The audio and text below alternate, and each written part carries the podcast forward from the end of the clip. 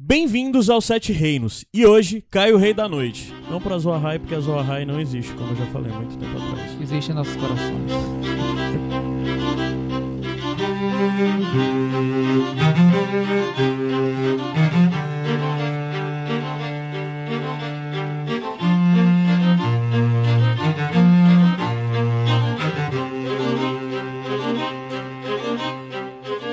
Povesterose! Eu sou Caio Anderson, estou aqui hoje com Ana. Lu... Eu tenho que dizer só Luiz, eu nunca Com me habituo. Luíse. Com Luiz. Eu mesmo. Adams Pinto Bem-vindos. e Catiuxa Barcelos. Oi. E hoje nós vamos falar sobre o polêmico, ao mesmo tempo por muitos amado, por outros odiado, por outros só meh. episódio, o terceiro episódio, o maior episódio de Game of Thrones, pelo menos em duração, Pois é. The Long Night. É The Long Night, né? É. Ou é Long Long Night. Night só? É, The Long Night. Tem um D na frente. Tem o D. É. Isso torna a coisa ainda mais Horrível. crítica a ponto de. Mas nós vamos ter bastante tempo para conversar sobre esse episódio um pouco mais na frente. Só antes disso, eu tenho que dar os avisos tradicionais que se você está chegando aqui agora, porque tem muita gente nova chegando aqui agora. É, Sete Reinos, felizmente, está indo muito bem, obrigado. E ele pode ir melhor se você ajudar e compartilhar e enviar para todos os seus amigos. Faça, por favor, nos ajude. Nós nos dedicamos muito, porque eu passo meu domingo inteiro e me- minha segunda-feira inteira, única e exclusivamente, pensando em Game of Thrones, Sete Reinos. Aí É um durante a semana. sacrifício enorme pro Caio, gente. Se você vê, o Caio assim faz assim, a força mesmo. É, eu tô. Eu, é, é, é meio complicado. Mas eu tô realmente. Eu tô no momento que eu tô muito querendo férias e que a temporada acaba. O foda é que a temporada acabar, acaba a, A série, vida, né? acaba é foda isso. Mas é, faz parte. Mas compartilhem, gente, que a gente vê que vocês. O, o fandom, né? Do, do Sete, do Sete Reinos é, personagem é é, é muito massa. Eu sei que vocês compartilham sempre. Então continuem a fazer isso pra mais pessoas conhecerem É. a gente. Aí, se você também quiser saber mais, o Sete Reinos tem uma página no Facebook, então procura lá. Tudo que eu tô achando interessante, basicamente, pra mim tá sendo depositório de notícias e coisas que eu acho legal. Eu pego e jogo lá, tá publicado lá. E além disso, eu e a Ana, especificamente no Twitter, estamos falando excessivamente sempre de Game of Thrones. pouco então, demais. se você quiser, tá linkado aqui no post também. Eu coloco hashtag pra quem mutar. É, quando sempre que tiver spoiler tem hashtag, exatamente, Ah, tá, porque assim, se você não quer spoiler, mute, né? As hashtags. Mas, se você não conhece Sete Reinos, tá chegando agora, o Sete Reinos faz parte do iradex.net. O Iradex é uma rede, nós temos vários podcasts lá. Conheça também nossos outros podcasts. É, se você quiser ajudar de uma forma mais direta, você pode ajudar no padrim.com.br barra iradex financeiramente. Ah, e é isso, pessoal. Muito obrigado a todo mundo que tá aqui. Conheço o Iradex, conheço tudo que nós produzimos. No próximo episódio eu vou falar um pouco mais sobre o Iradex. Nesse eu não vou falar porque eu acho que nós temos um episódio longo pela frente. E Então- problemático. E problemático. Mas a gente vai subir a música e desce já já pra começar o debate de fato do episódio The Long Night, terceiro episódio da oitava e última temporada de Game of Thrones.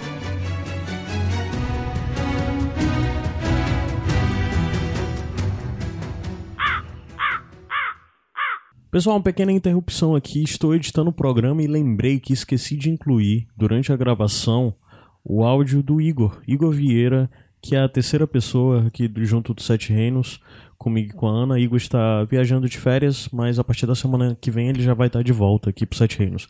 E ele mandou um áudio falando das impressões dele sobre esse episódio. Fiquem com o áudio do Igor.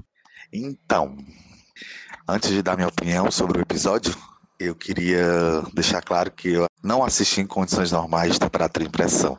A qualidade da imagem não estava muito boa, eu assisti sem legendas, mas eu assisti com muita emoção. Foi um episódio que eu nem parei para racionalizar algumas coisas ainda. Então eu achei que o trabalho de direção, de construção da tensão e da emoção foi muito bom. Eu me emocionei no episódio, chorei, fiquei tenso o tempo todo. Para mim foi um episódio muito bom, com resultado, um saldo positivo.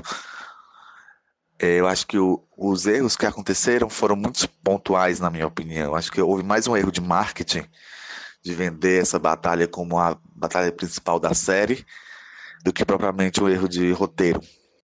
Eu sempre achei, depois que o Rei da Noite passou pela muralha, que a, a história, a batalha pelo trono se resolveria até a metade da temporada e até o final a batalha contra o Rei da Noite, porque essa seria a batalha mais importante. Acontece que foi o contrário, né? Mas eles venderam muito nos promos essa coisa contra o Rei da Noite, né? E daí eu ficaria muito chateado em ver que alguns personagens não morreram numa batalha contra o Rei da Noite e poderão morrer numa batalha contra o exército dos Lannisters, contra a Cersei. Então eu ficarei muito chateado se isso acontecer. Mas que é inclusive um dos pontos negativos para mim. De personagens importantes, a gente perdeu a Melisandre, o Jora e o Theon. Eu achei que haveriam mais baixas, né? Mas eu gostei muito da área ter sido ela que matou o Rei da Noite. Gostei muito. Não gostei da participação do Bran, que pra mim não serviu pra nada, serviu só pra ser isca. Então, fiquei assim meio que, pô, o que, que esse menino tá fazendo aí? Mas é isso. Pra mim foi um episódio muito bom, tenso e emocionante. Foi uma experiência muito boa pra mim.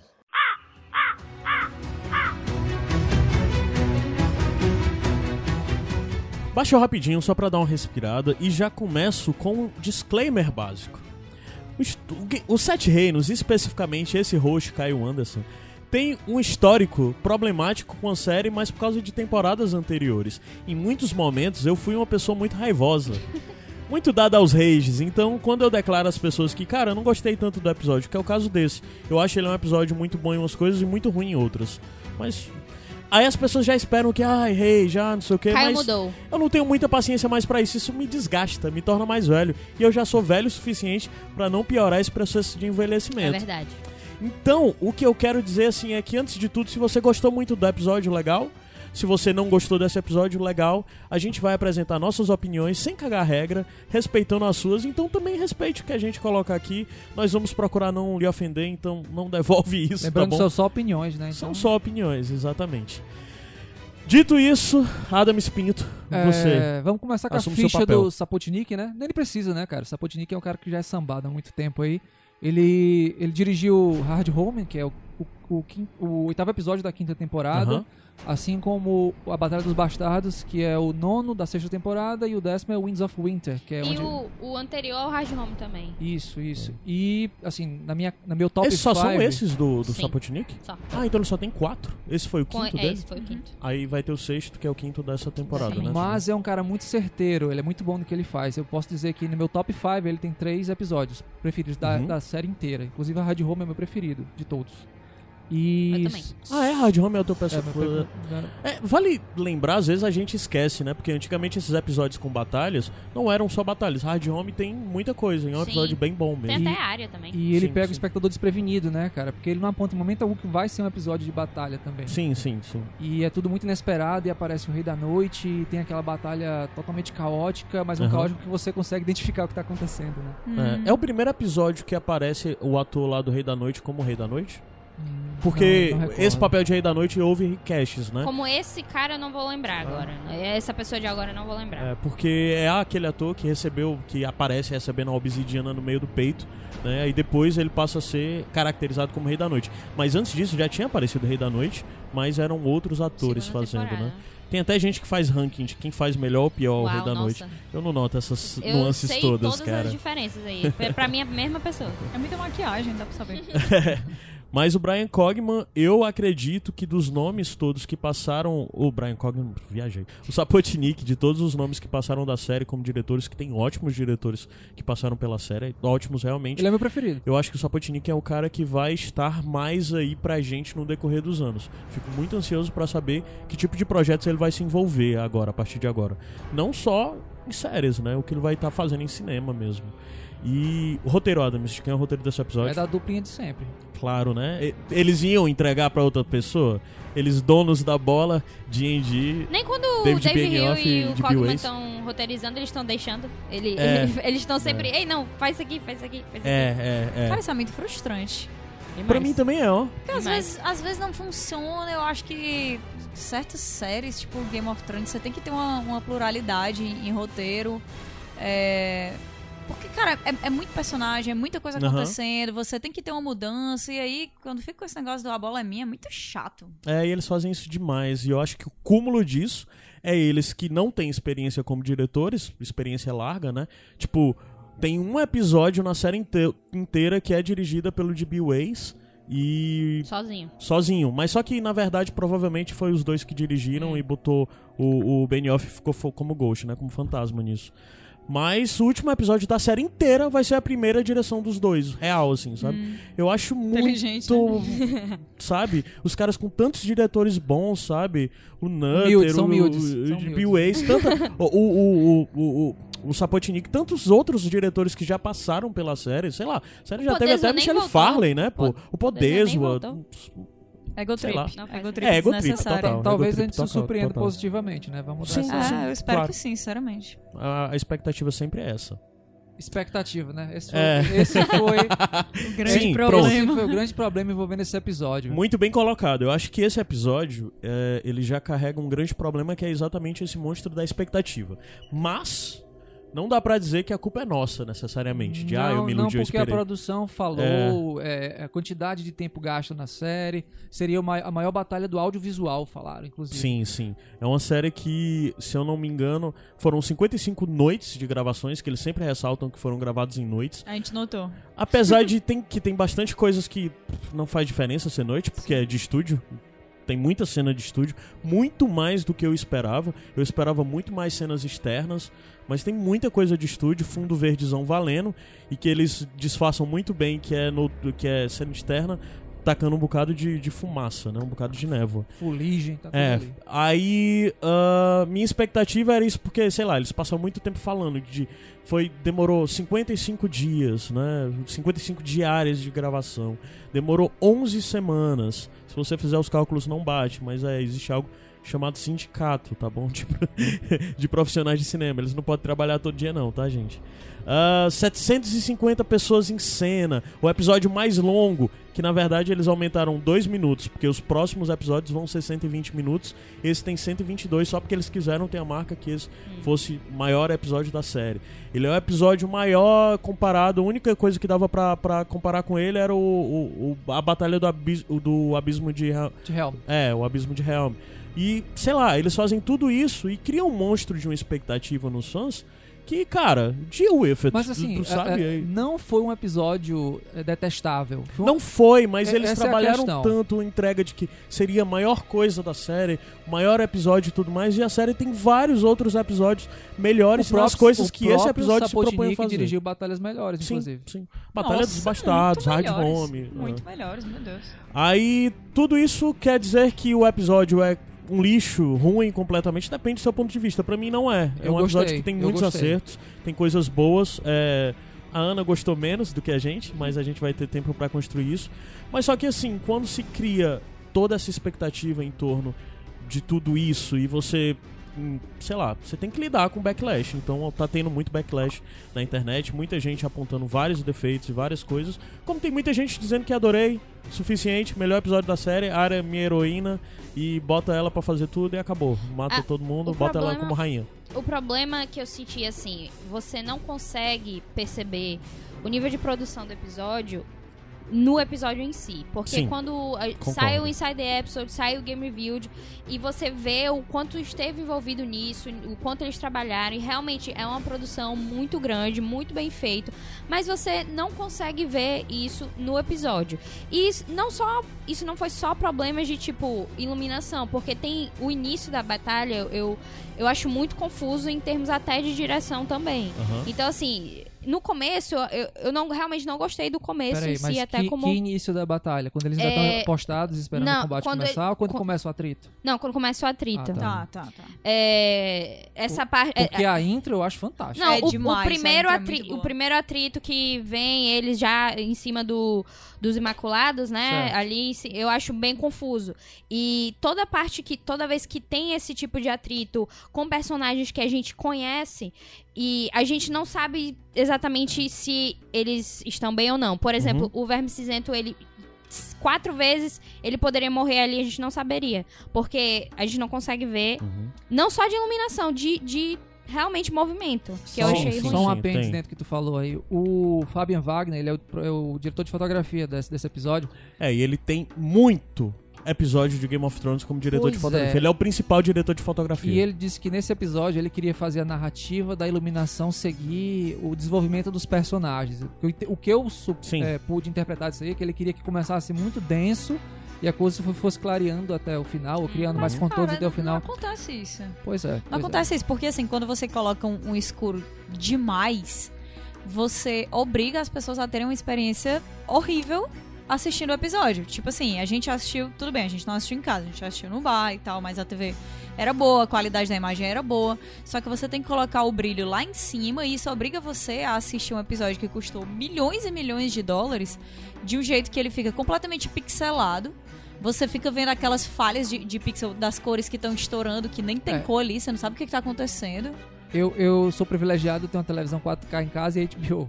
E ainda assim eu tive problemas em identificar certas cenas. Não dá, não dá pra, pra identificar. E assim, eu, eu, cons- eu consigo compreender a intenção dele, que foi muito boa, de criar uma coisa claustrofóbica, criar um caos visual, assim, daquele ponto que você tá tão imerso numa guerra que você não consegue compreender o que tá acontecendo. Que eu suponho que seja o que tava passando pela cabeça dos personagens ali dentro. É, mas eu acho que Uhum. isso funcionaria melhor se fossem, digamos assim, ilhas, né? Você Isso. coloca um pouquinho esse desespero ali, do escuro Talvez e tal, 15 e aí depois minutos. você, é, e depois você diz assim, olha, não tá só a galera lá, tem também o espectador, vamos deixar eles assistirem. A gente já deixou claro aqui que os personagens não estão enxergando, que tem uma neblina que tá atrapalhando tudo, que tá vindo o, o vento aí do inverno e que tá É, Mas cara, a gente não vê?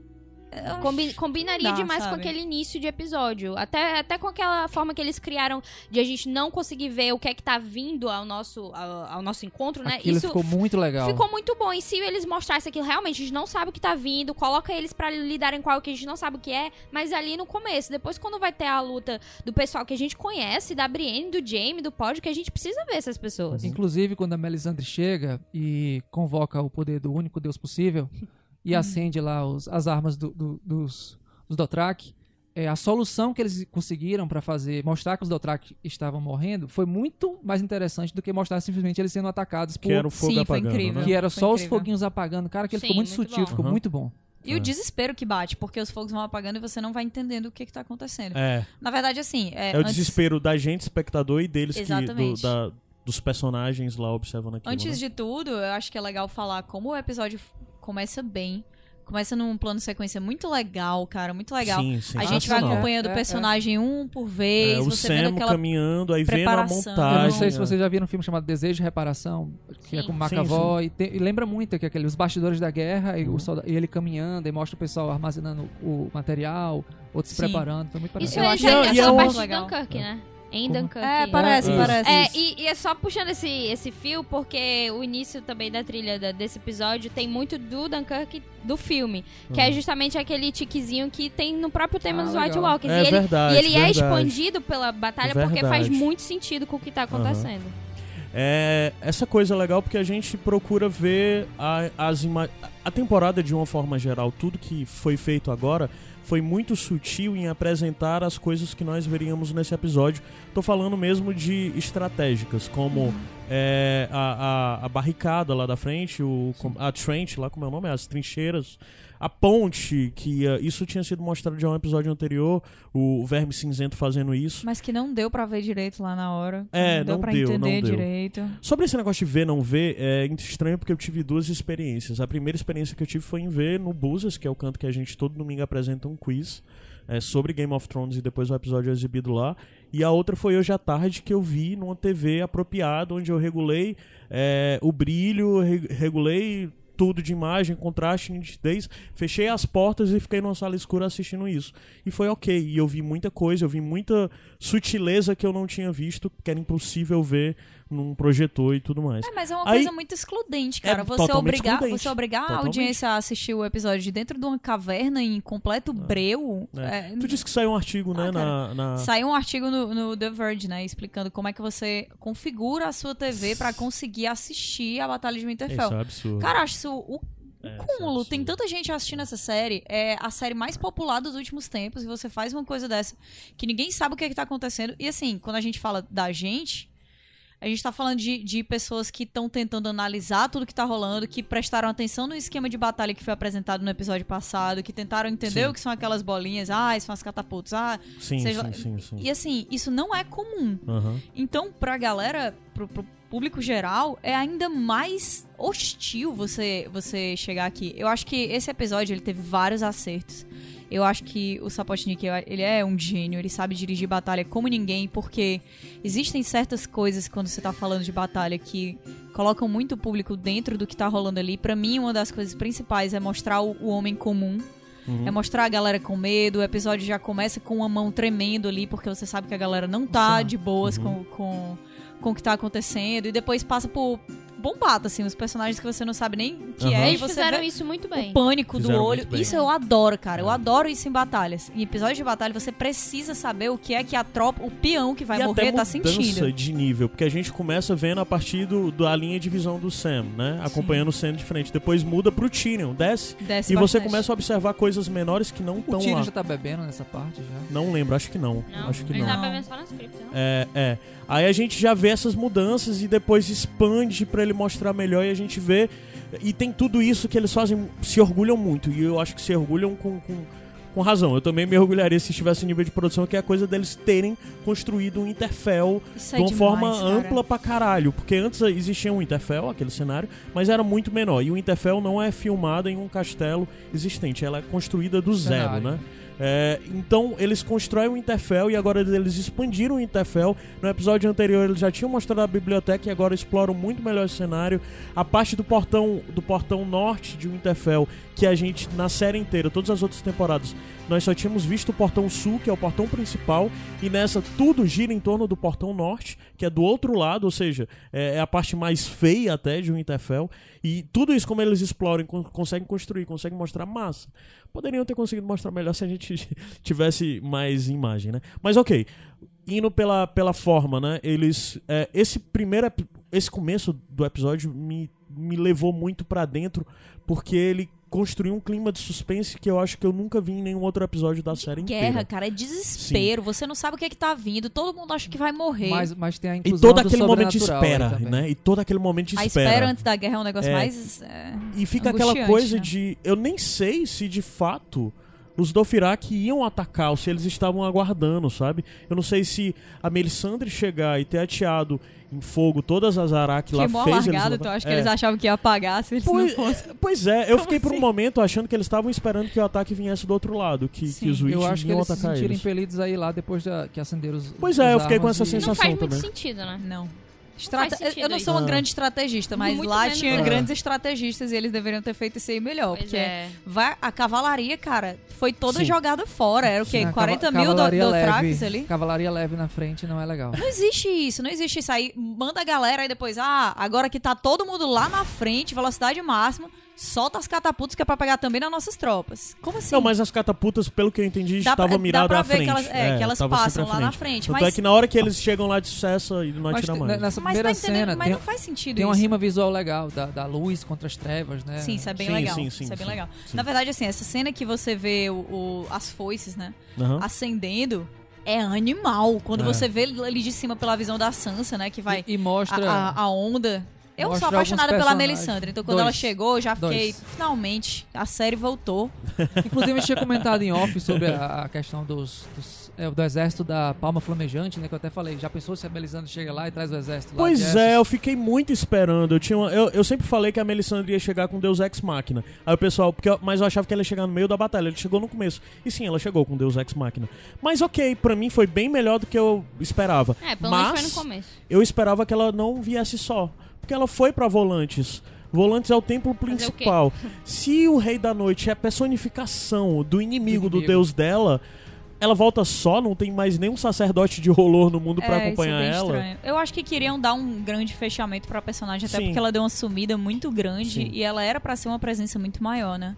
É, e ela é uma personagem Mas- muito importante na série no sentido de que ela faz parte do imaginário de todo ela mundo que é o acompanha ela. máximo. Ela é. É. o máximo. E ela Todas as teve vezes toda que ela jornada. aparece, é irado. Todas. E ela teve toda uma jornada, uma jornada bem longa no sentido de ir a um ponto e ir pra outro, né? Ela era uma sacerdotiva, orgulhosa e tudo mais, até que ela virou completamente, teve até o momento lá de de mostrar o Valar Morgulhos, Valar do Raeres dela Uhum. falando pro menino, que de certa forma mostra muita coisa de que antes ah, todo mundo servia a ela, né? E agora ela tá no momento que ela vai servir pra depois morrer. É algo muito. É, eu gostei simbólico. desse callback aí da, pronto, do, se comunica do muito com essa- e do Ares. Porque é algo que a Também, gente viu no, no segu- na segunda temporada. Tem muita coisa na segunda temporada, né? Tem, nessa tem oitava bastante. temporada.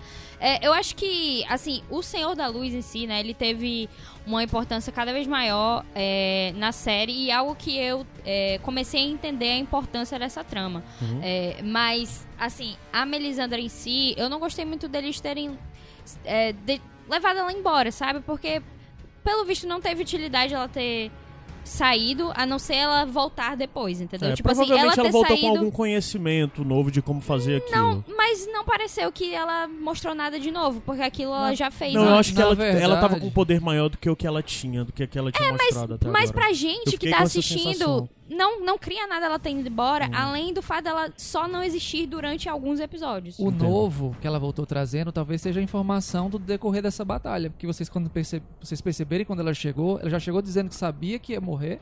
E ela já deu aquela encarada na área. E as coisas em- volta dessa suposta microprofecia em relação à área matar o, o Rei da Noite. Foram- ela a foi gente- soltando peças durante o. Ela não precisava ir pra A volante gente vai pra falar um isso. pouco mais na frente disso, mas na verdade não foi microprofecia, foi a única profecia real de toda a série. Os livros têm dezenas de profecias, todas devidamente Mas ignoradas tu, a- na tu série. acha que foi proposital essa Não. profecia? Hã? Não, não, eu acho que não foi algo pensado desde que ela É, falou me isso. pareceu retcon. Primeiro que isso que ela fala não é algo que tá, não é algo do Martin, né? Só E ela, e ela fala outras 30 coisas que são jogadas fora, então. Sim, sim, sim. E na segunda temporada tem 10 anos de teorias que. eh, de profecias que eles simplesmente descartam Sim, depois. Então sim. não é, não é algo pensado desde Não, então. não é. Até porque os produtores falaram com todas as palavras que de três anos pra cá eles decidiram que era a área que ia matar o Rei da Noite. É. Então é só de É três só anos pra cá. durante. ah, enquanto ela já estava lá na, na, Sim. na, na Eles trama conseguiram do. amarrar Deus- direitinho pra É, mim. Mas, a gente vai falar isso mais pra frente. começo da batalha. É, é interessante ali a, a estratégia do começo. Eu esperava que eles estivessem mais distantes e mais espalhados. Porque uma das coisas que foi contestada no programa passado é a coisa de por que, que eles vão ficar fora de Winterfell e não dentro, né? É, mas na verdade é a coisa de defender território, né? Pra não deixar chegar até os muros. Acabou que perderam, tiveram que correr pra dentro dos muros. Lembrou Mas um a pouco... formação original ali da, da, da frente estava interessante, porque era os, os Imaculados todo defendendo o portão, né? O portão principal, com a vanguarda feita especialmente pela cavalaria, que eram o- os, os Dothraki. Aí do lado direito, pelo que eu lembro da minha cabeça, o lado esquerdo era a Brienne com o, provavelmente o pessoal do É, Vale, o pessoal do Vale. o Jaime e tudo mais, e do outro lado era o pessoal do norte com Tormund, com a Patrulha da Noite, Selvagens e afins, né? E cada um deles tinha mais ou menos um posicionamento, um posicionamento determinado, estavam em lados separados, e é interessante porque na hora que a gente vê o exército, o Arm of Dead lá descendo, é, tem hora que eles estão só observando o outro flanco ser atacado e eles não fazem nada, porque eles não podem sair da posição deles, que vai vir, a hora a porrada pra eles vai chegar também, né? Aí a partir daí começa a ficar tudo muito complicado, né? De, de se entender. Eu, É. eu, eu vi muita influência de, de Guerra Mundial Z, né? Muita, ata- o ataque muita. em enxame, Muito. o ataque Sim, em enxame dos zumbis e do extermínio, aquele 28... O É, 28 extermínio. Days. Isso, isso, isso, do Danny Boyle, né? Que... É Days? É, não? é, Days later. Days? É, pronto. que os zumbis eles são mais frenéticos, então, di- diferente do Romero, né? Do zumbis É. Romero. Que É. já tinha visto nos outros capítulos. Então, já. Logo nesse momento já é um, um primeiro baque, mas depois você para pra pensar e ver. Esse não é um episódio de batalha, esse é um episódio de massacre. O Sapotnik tinha falado isso, e de fato eles, ele acabou entregando isso, mas a única pessoa que falou isso foi o Sapotnik, né? Porque todos os outros falaram que era um episódio, a maior batalha e tal. E não é isso, ele é um episódio de massacre, porque é um inimigo invencível, né? Toda a construção em torno disso é que é um inimigo invencível. Apesar de que morre quase ninguém, né? Eu Assim, acho que eles não dos- tiveram coragem de falar que era um episódio de massacre, ninguém fora o Sapotnik, porque eles não tiveram coragem de matar ninguém que Sim. o público conhece. Cara, o Podrick viveu, se liga. É. Todo mundo que tava na cena da lareira no O episódio Sam, passado viveu. cara. Todos. O Sam todos. que tava no. O, o, o Senna era a pessoa que. Primeiro, que o Sam tá ali não fazia sentido. chegou Não de fazia sentido. Ele Não, estando não- ali, não tinha como ele Ninguém sobreviver. leva o, o cara, o doutorando pra frente da batalha. E pra Não que existe isso. mostrar eles tendo que ser salvos cinco Mas o vezes Sank pediu pra diferentes? participar da batalha. Ah, mas Sim, não, ok, mas, mas, tá ele bom tá já. lá. E ele. A questão é que, tipo assim, se ele tá lá e ele consegue de alguma forma esquivar, beleza. Mas todas as si- situações que eles estão é limite. A gente vê o Sans sendo coberto por criaturas pelos final, né? mortos-vivos no final e ninguém tira ele de lá, mas ele sobreviveu, entende? Cara, eu acho isso Ele muito coberto. ruim. Todos muito os ruim. personagens grandes foi isso. Essa, essa história de, de colocar um- uma pessoa pra ser um embuste na batalha, de propósito, Uhum. principalmente um episódio que é tão bom, ou um, um personagem que é tão bom quanto o Sam, eu acho muito, muito bobo, sabe? Uma coisa que não deveria acontecer. É, ele deveria ser mais esperto do que isso, ele deveria saber que o valor dele é outro.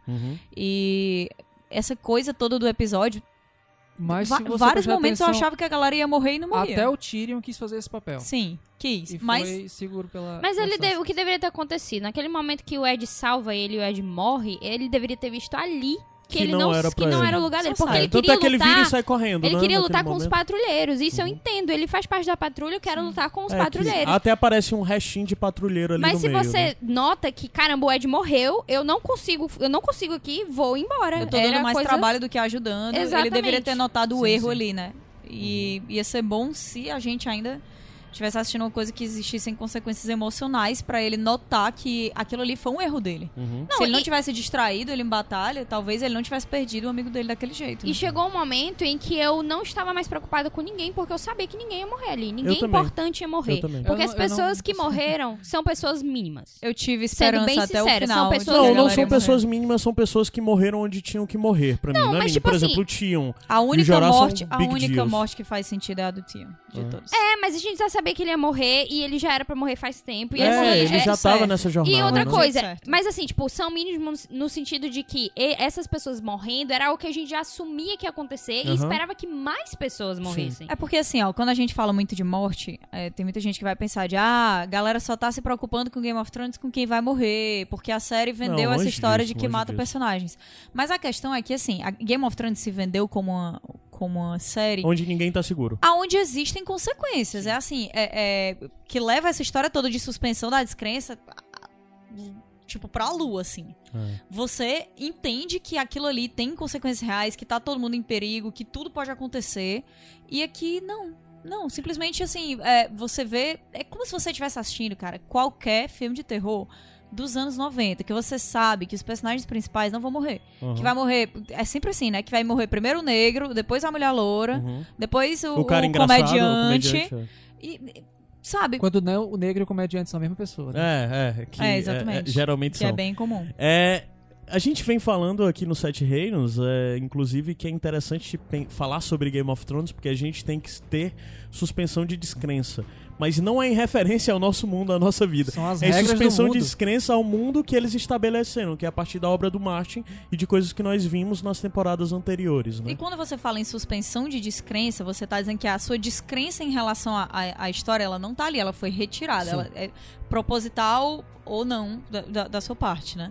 Ou você tá assistindo uma coisa que parece muito real, que tira você é, automaticamente, que faz essa suspensão da descrença por você, ou você tem que se forçar a isso pra conseguir aproveitar o conteúdo, Uhum. que é muitas vezes o que aconteceu durante esse episódio. né? É.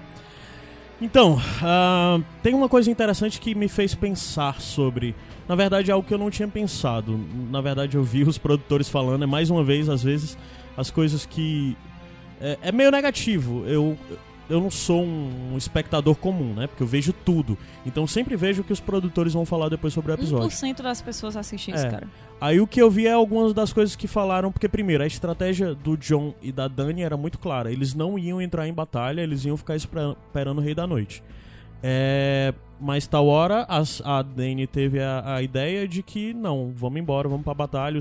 O, o John tenta impedir ela, mas não tem sucesso e vai junto.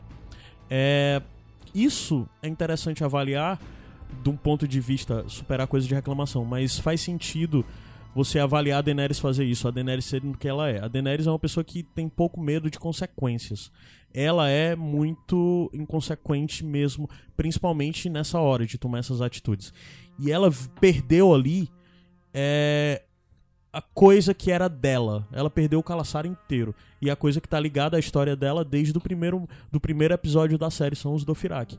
E basicamente a gente assistiu ali a extinção de Dothraki, praticamente, sabe? Porque muitos dos Dothraki de Essos vieram embora com ela e eles foram aniquilados ali. Devem ter sobrado pouquíssimos vivos, que não vão ser nunca nem mais caracterizados como uma unidade militar dentro da série, acredito eu. Então ela vê a extinção dos Dothraki, que pra ela era o cúmulo do vai dar certo, porque se eu não posso confiar nos Dothraki e nos Imaculados, eu não posso confiar em ninguém, porque eles vão superar tudo, eles são a coisa mais importante aqui em Westeros, e eles foram extintos ali. Ali ela sentiu o baque do que é o inimigo, provavelmente. Daí ela decide montar no dragão e partir pra batalha. A mais poderosa cavalaria do leste, né? É, Sumiu sim, num piscar de olhos. Sim. No entanto, a gente vê ela no preview do próximo episódio já sorrindo. É, galera! Vamos pra próxima batalha agora, sorrisão assim, meu povo. Pô, São Brás embaixo do né? braço. Não, e, e aqui falando aquilo de, de bolhas, né, que a gente tava falando no primeiro episódio, é, muitas pessoas falando, tipo, caramba, muito ruim essa estratégia dos dragões do Jon Snow, né? Aí eu fiquei, tipo, gente, vocês não perceberam que ela claramente deixou o plano que eles Sim, tinham sim. primeiro pra fazer o que ela queria fazer. Então, tipo, ai meu Deus, tô tanto, eles tão não cansada tinham- de as pessoas criticando o Jon Snow que eu realmente É, não aguento cara, mais. E eles não, tinham aguento muitos mais. planos, né? Eles não tinham muitas ideias de contenção, de inclusive de como lidar com os mortos, né?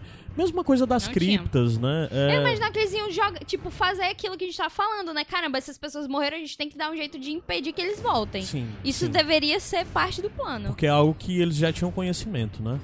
Ah, daí é interessante que a gente também vê o poderio do que são dragões num campo de batalha. Nossa, Mais até demais, do que no Train Loot Attack lá da temporada passada, né?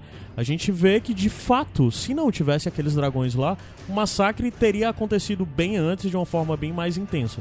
Porque eles destruíram milhares da- da- das criaturas que estavam partindo. foi. E, cara, que É. animal, né? Nunca fica, nunca fica velho você ver dragão tocando fogo nas coisas. É sempre Dragões são um espetacular. ponto alto desse episódio, diga-se Ah, de meu Deus, é passagem. muito bom. Não cada a- cada não cena dos dragões são demais. A batalha Hã? entre os Eu dragões foi adorei a batalha entre Eu não eles. consegui ver muita coisa. Pois é, a gente fala um pouco caiu, mais. Caiu lá, É lá, foda lá, pra tu ver como é essa de experiência. Já já a gente fala um pouco mais dessa batalha. Porque eu revi, e eu revi voltando e com detalhes, e eu adorei. Mas É. eu não vi da forma. Nossa, gosto muito demais. bom, Caio, essa, né? essa sua disposição toda. Ah, mas é interessante porque depois já vem a, a, a onda de fumaça na hora que eles enxergam É, que lá atrás generais. Estão os Isso generais. eu gostei muito. Aí vem aquela onda do inverno vindo que você, caralho, fudeu, né? De você E que a galera entender começa que a tremer. É. o Nossa. fogo não vai resistir, gente. É Isso aqui vai, tipo... O que- Aham. que vocês tacaram de fogo aqui a gente vai tirar. E de- que a imagem qualquer- cai pra 480p, né, É. nessa hora. 100%. Mas é algo que a Ana tinha falado, né? Que faz sentido esse primeiro momento a gente tem essa sensação de o que tá acontecendo. Da gente não entender nada. Eu gostei bastante ser- disso. Faz muito sentido. O problema é que isso demorou tempo demais no episódio. Tal momento eles diziam, ok, vocês já entenderam que tá difícil de entender, agora eu vou deixar vocês entenderem. Bota um filtro azul. A aí. parte que o, o- eles colocam fogo nas trincheiras devia ser o momento em que a gente ia começar a entender tudo Isso, claramente. estrategicamente, inclusive. É. E é, é interessante esse lance do fogo das trincheiras, de como toda a estratégia principal, que era a coisa das trincheiras, que era, ia ser acendido pelos dragões, caiu por causa daquele negócio. E, e aquele, aquele frio, ele não era só um frio normal, ele basicamente ele queimou tudo de trincheira ali, né? A gente é, teve todo o problema pra recender, eles ficavam atirando flechas que chegavam lá e apagavam, porque É era dano gelo. mágico, dano mágico. É, eles fizeram ali basicamente um confronto entre gelo e fogo que teve que ser no final das contas contornado pela Melisandre, né? Cara, a Melisandre eu fiquei nessa muito hora foi tenso. muito boa. eu fiquei Ah, muito tenso porque eu achei que ela não ia conseguir. Cara, eu sou jogadora de D&D e ver um clérigo brilhando como a Melisandre brilhou me deixou... Estilosa, né? Meio Cara, foi- devagar foi demais. vinga- Não, Ai. cara, não Devagar. foi, não foi devagar Estou demais. desfilando, estou desfilando. Ela já tava estou preparando, Não, né? mas é o porque, mas é porque toda a coisa ali é que quando você vai fazer uma oração, você tem que ir completamente concentrado. Você não pode ir correndo, você Faz não sentido, pode ser distraído. Tanto é que você vê na hora que ela segura ali nas trincheiras e tá um monte de coisa acontecendo ao redor dela. Aí ela olha, olha pra um lado, olha pro outro, ela quase se distrai várias vezes, acontece o caos e fica claro que se a, a reza dela for parada, não vai funcionar. Tem muita concentração ali, achei incrível. Amém. E É. é Dez. a prova definitiva que o Senhor da Luz é o Senhor eficaz dentro daquele mundo. né? Então, né? Verdade. E aí, o que eu gostei nisso foi que o, o Verme Cinzento, ele tá. Eu gostei muito das, das vezes que focou no Verme Cinzento, tipo, afoito, assim, tipo, meu Deus, meu Deus, meu Deus, meu Deus, meu Deus. Respirando lá e mesmo assim mantendo os é, Imaculados lá na formação. E aí ele vê, nesse momento, ele vê a Melisandre lá e, e aí chama os Imaculados pra escoltar ela pra, pra as trincheiras, né? Pra ela conseguir colocar fogo lá. Eh, Nesse sentido, eu achei muito bem construído. Foi não muito legal. necessariamente não me importando com isso, porque obviamente ia dar certo ali. Mas como foi construído, eu achei muito bom. E a solução pra invadir ele foi bem per- perspicaz, né? De, de abafar o fogo. sim, sim, Sim. Eu vi criar um- pessoas Uma, contestarem. uma fresta lá. é, Mas vocês que- viram o que é que eles fizeram? Tu falou, tu referenciou a coisa do, do Guerra Mundial Z e, e é muito válido, porque basicamente o que eles fizeram foi eles criaram uma ponte sobre Ponte as corpos. trincheiras. Ah. Sim. Uma ponte de corpos, né? Porque ele fica, tipo, botando os corpos pra cair por cima das trincheiras pra fazer. Mesma coisa depois quando eles estão escalando, Escalando, os muros, isso. né? Eu Sim, vi né? pessoas contestarem que em vários momentos da série o- os, os Whites, ele, eles. Eles basicamente eram inflamados, de, tipo, eles ca- o fogo caía neles, eram inflamados e o fogo aumentava, em vez de eles conseguirem abafarem, assim. Eu não. Eu, Ah, acho, é? eu acho que a quantidade ali Não foi. Não, mas é porque se você perceber, isso tipo, pra mim cada um. Cada um, quando ele, cada um vai, ele não queima, ele só vai ajudando, entendeu? Hum. Então, nesse sentido, tipo, foi alguém que falou. Eu necessariamente não percebi isso Não, eu sozinha, não. não. Porque... Suspensão da descrença, quem foi que falou isso aí? Não, mas, mas, tipo, isso não, não me incomoda. Eu só trouxe, assim, esse questionamento de que alguém é, percebeu isso. Mas pra mim também não faz tanta diferença. Eu só não gostei porque tirou, um fo- tirou uma fonte de iluminação do episódio. É, Ah, foi sim. bem, isso aí foi Nesse angustiante sentido, pra todo eu mundo. fiquei triste. Eu fiquei, poxa vida, já O vai tirar Winterfell o e em casa foi bem angustiante isso. É, Mas não. o jeito que os Whites morrem é, foi assim. De vez em quando eles papocam em gelo, né? E aí, às vezes, eles só morrem como se eles fossem uma pessoa viva. Aí, às vezes, Uhum. eles pegam fogo, às vezes, eles não pegam fogo. É bem arbitrário. Depende não do- da muito- equipe de efeitos visuais. Pois é. É. não tem muita regra nesse sentido, né? Ah, a coisa da virada, exatamente desse momento que eles caem por cima das trincheiras e que eles avançam, porque eles estavam parados, é quando algo que, eu não sei, eu vou falar a minha leitura do que eu entendi do que o Bran fez ali. Que foi muito pouco, mas ele fez algo que foi. é, ele disse, Atrair? agora eu vou embora. Ele só foi, fez aquilo tudo para atrair o Rei da Noite. Isso. E é interessante analisar que é, todo o exército estava ao norte de Interfell, certo? Ah, tinha, tinha o portão norte de Winterfell, tinha as barricadas, tinha os exércitos lá de fora, depois foram entrando, muito lá na frente tinha o Army of the Dead que avançou, e muito lá atrás estavam os generais, certo? Quando os corvos saem, eles saem do outro lado, eles saem em direção sul. O Rei da Noite estava do outro lado. E ele é atingido pelos corvos. Na, a primeira vez que a gente vê o dragão, o Viserion, né? E depois a gente vê o Rei da Noite, é quando os corvos saem, eles saem pro sentido sul. Os eles corvos saem só pro outro lado. acompanham a Tim, ele que eu só vi acompanhando. Eles acompanham. Na hora que ele é acompanhado, Pois é. o, o Rei da Noite entende onde o Bran tá. Aí é que tá. E Mas daí ele já deveria entender. Eu Já, já senti- disseram que tem um GPS ali. Eu e senti um problema? Mas eu acho que eu aí. acho que talvez tenha alguma coisa sobre ele saber a posição exata. Talvez ele soubesse que tivesse por aquela, religi aquela religião, aquela região. Mas eu acho que só após os corvos ele sabia o local exato. E daí foi que ele teve o movimento dele, porque antes ele tava em contenção. Aí foi aí que ele mandou todo mundo avançar, né? Porque assim, os corvos perseguiram ele e, e em momento algum pareceu que ele, que ele identificou a presença dos corvos ali. Ah. Bastava uma olhadela de lado pra dizer, ah, agora eu sei que você tá aqui. É, Não, porque ele, ele- ele já virou o dragão. Os corvos, eles Ah. vão no momento que ele vai é, mandar os É, mortos isso. cobrirem as trincheiras. Então vocês acham que é coincidência? Não, eu acho que em tese deveria ser isso, de que os corvos estão fazendo alguma coisa, mas na prática não, eles não fizeram Na nada. prática, os corvos só estão ali pra galera aproveitar os drones de filmagem. porque é pra dar outra visão, é pra parecer diferente, dar É mais legal. uma visão de cima que é bem É legal. bem legal. Eu- eu- Só que, cara, o Brain foi construído como uma coisa absurda pra. Na hora, assim, tem, tem dragão lá. Tem. É, muita gente esperou ele vargar o dragão. Eu né? esperava, eu pensei que ele ia largar um dragão ali naquele Tem momento. O Ghost, que, que poderia ser bom, né? Tem bem- o Ghost que apareceu e desapareceu novamente. Ah, E assim. E tá vivo o Ghost, já vale dizer. Aí o Ghost cara tá vai lá e diz: Ah, não, tem uns passarinhos aqui, vai dar Eu- certo. Mas eu acho que foi o que o Caio disse mesmo. Assim, Eu acho que eles só não mostraram isso bem, mas eu acho que foi ficou isso. mal construído, mas foi É isso porque mesmo. depois Mas até disso. ter que supor que foi isso é tu procurar o melhor do melhor dentro daquilo que foi uma coisa É. que parece de fato inútil, entende? Sim. Por que, que o Brain escolheria os, os, os corvos? É porque ele tá representando o corvo de três olhos? Provavelmente. É uma coisa assim poética? Sim. Só que se você tá no meio daquela batalha e tá tudo acontecendo, ele tecnicamente deveria ser o personagem mais high level ali. É- Aham. Ele era pra ser super overpower. É, e eu- nada acontece. De fato, eu tô encontrando na minha cabeça o que aquilo significou. O eu tô pro- buscando encontrar, né? O problema da série com o Bran é porque é, eles, eles descartaram o plot dos Wargs, né? Isso não existe na série. O Bran basicamente só visita memórias e, e entra em corvos e é isso. E de acordo com o que ele tem falado nessa temporada, ele basicamente só é a memória do mundo e é isso. Mas como uma coisa que não faz tanto... Não faz tanta diferença em luta em si. É O um, que... é um avatar do mundo, né? O que, pois é, então, o que eu acho bem peba, porque. Peba. É, bem peba, porque assim. O Corvo de Três Olhos é pra ser um ser muito poderoso. E se muito. você está. E a série construiu isso como Sim, algo muito não poderoso é- em temporadas é, anteriores. E aqui não é reclamação de livro, não é nada do tipo. Eles fizeram o Bran esse personagem, que ele ia se tornar o Corvo de Três Olhos, e ele ia ter uma relevância muito grande contra o Rei da Noite. Então, se o Bran acaba não fazendo nada, se eles enfatizam, eu não sou o Bran, eu sou o Corvo de Três sou- não sou o Bran, eu sou o Corvo de Três Olhos. E o- esse Corvo acaba não fazendo nada, não que a gente tenha visto, porque a gente não viu ele fazer nada. Se ele fez algo por trás das cenas, de que adianta? Não adianta de absolutamente nada.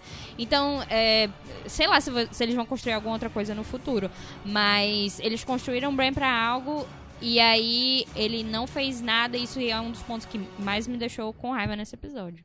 É, foi bem incômodo mesmo. Ah, aí depois disso, a gente finalmente, o Rei da Noite entra no jogo e os dragões entram também.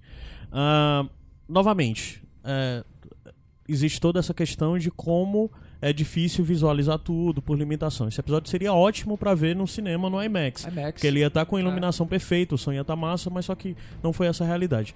Mas, novamente, falando da minha segunda experiência, que talvez seja um pouco diferente de muita gente, eu consegui ver o episódio melhor e eu consegui entender bem o que os dragões fazem. E eu gostei muito dos dragões estarem andando às cegas. Como um momento onde, do nada, eles estão rodando sem saber o que estão fazendo. O, ele, o Raigal se enfia em um bocado de árvore sai se batendo em árvore. E ele tenta sair nisso, ele se bate no Drogon, com os dois dragões batendo. Aí o caralho, que foda, sabe? Que foda, eu achei muito coerente isso. Até em um determinado momento que eles acabam encontrando o Rei da Noite e vão em direção a ele, né? Ah, o Rei da Noite chega na muralha e o que a gente vê nisso é o Jon fazendo algo. Muita gente repetiu ad infinito. Jon Snow inútil. Jon Snow não fez nada. Cara, eu adorei tudo que o Jon fez no Dragão nesse episódio. Porque eu achei toda. O Jon Snow foi Jon Snow pra caralho, mesmo em cima de um dragão. E eu achei isso massa, sabe? A batalha em si dos dois, dra- dos dois dragões se confrontando foi muito boa. Mas depois que você consegue Aquela enxergar. cena deles dois em cima das nuvens, doido, Foi e a ótimo, lua lá. foi linda, cara. Aquilo é ah, um print, meu Deus, dá pra botar que um coisa quadro. maravilhosa, que Papel negócio de parede aí. lindo. Falando em quadros, novamente, em prints, em cenas, é, em estilos do, retirados diretamente do filme que são ótimos. No momento onde a, a, a Melisandre tá entrando em, em, em Winterfell nos cast- no castelo mesmo, abre-se o portão e o portão tá com marcas de passadas, né? É, e ao redor tá da- do chão do, da cor normal, o outro ao redor é tipo meio lama, mas só que a lama meio que se forma o castelo, o, o, a- o trono de ferro. E parece Não. muito com Ele aquele tá igual promocional. aquele pôster que as pessoas estão mortas. Exato, exato. Essa cena dela entrando é igual o Trono de Ferro Aquele daquele. pôster é incrível também. Que é lindo. Eu quero, ter, eu quero ter aquele pôster em casa. Eu gosto desses pequenos momentos também, poéticos, eu adoro, assim. eu adoro. Eu acho que se você quer passar uma, uma mensagem de, de amor à série, um pequeno fanservice, isso funciona demais, cara. Pra mim, a única coisa que, que tem dado errado, assim, com Game of Thrones é que eles estão exagerando no fanservice, uma série Então, que então, não então, funciona em cima disso. O, o sucesso inteiro de Game of Thrones se fez justamente por eles não pelo roteiro, né, não ceder à vontade da galera que tá assistindo.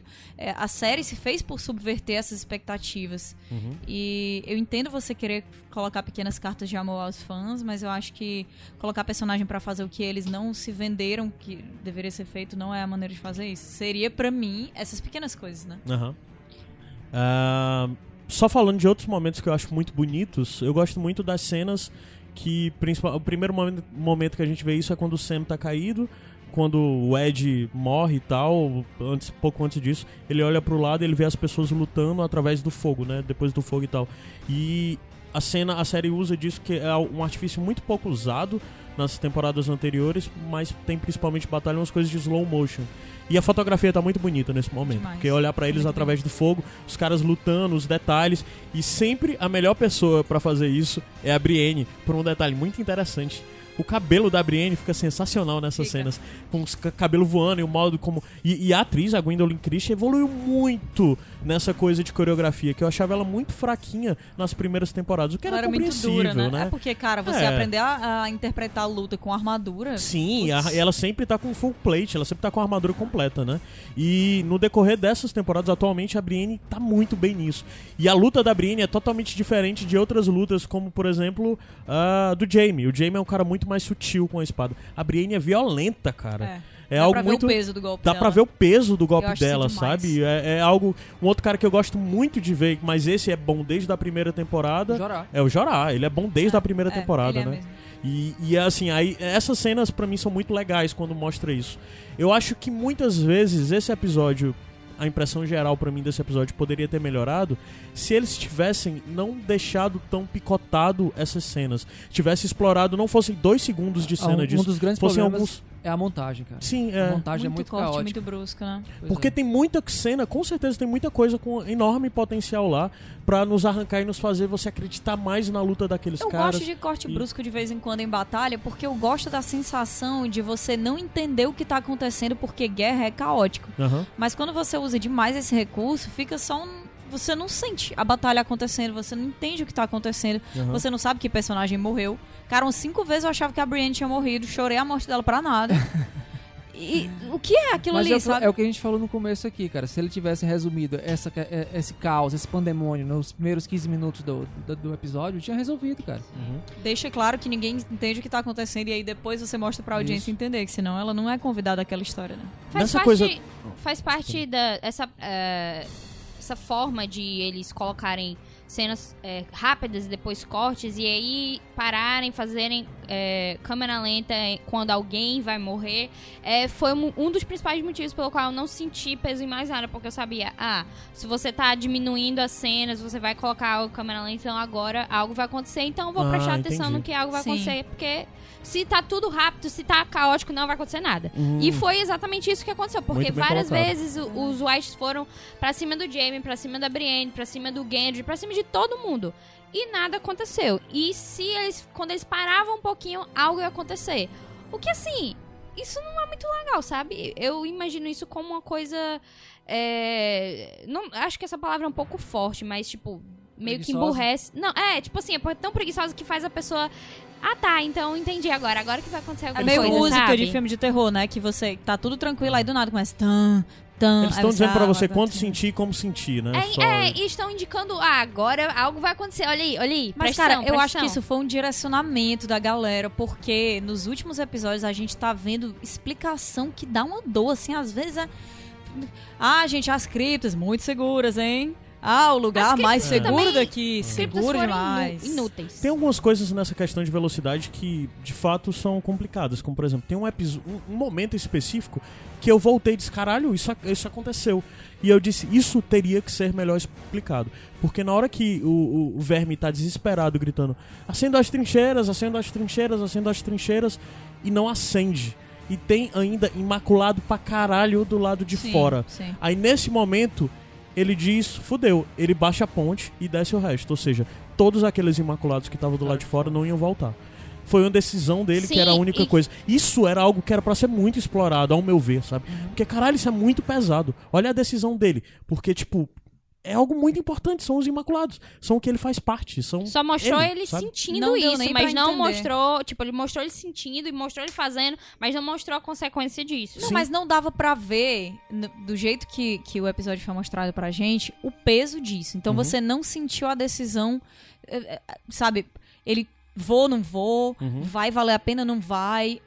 E isso aí pra mim, só deixa claro que os exércitos da Daenerys perderam a importância pra série. Perderam, perderam. Porque perderam. os Dothraki foram jogados como se não fossem nada. Essa parte dos Imaculados não, não teve o destaque que deveria ter. Sendo que.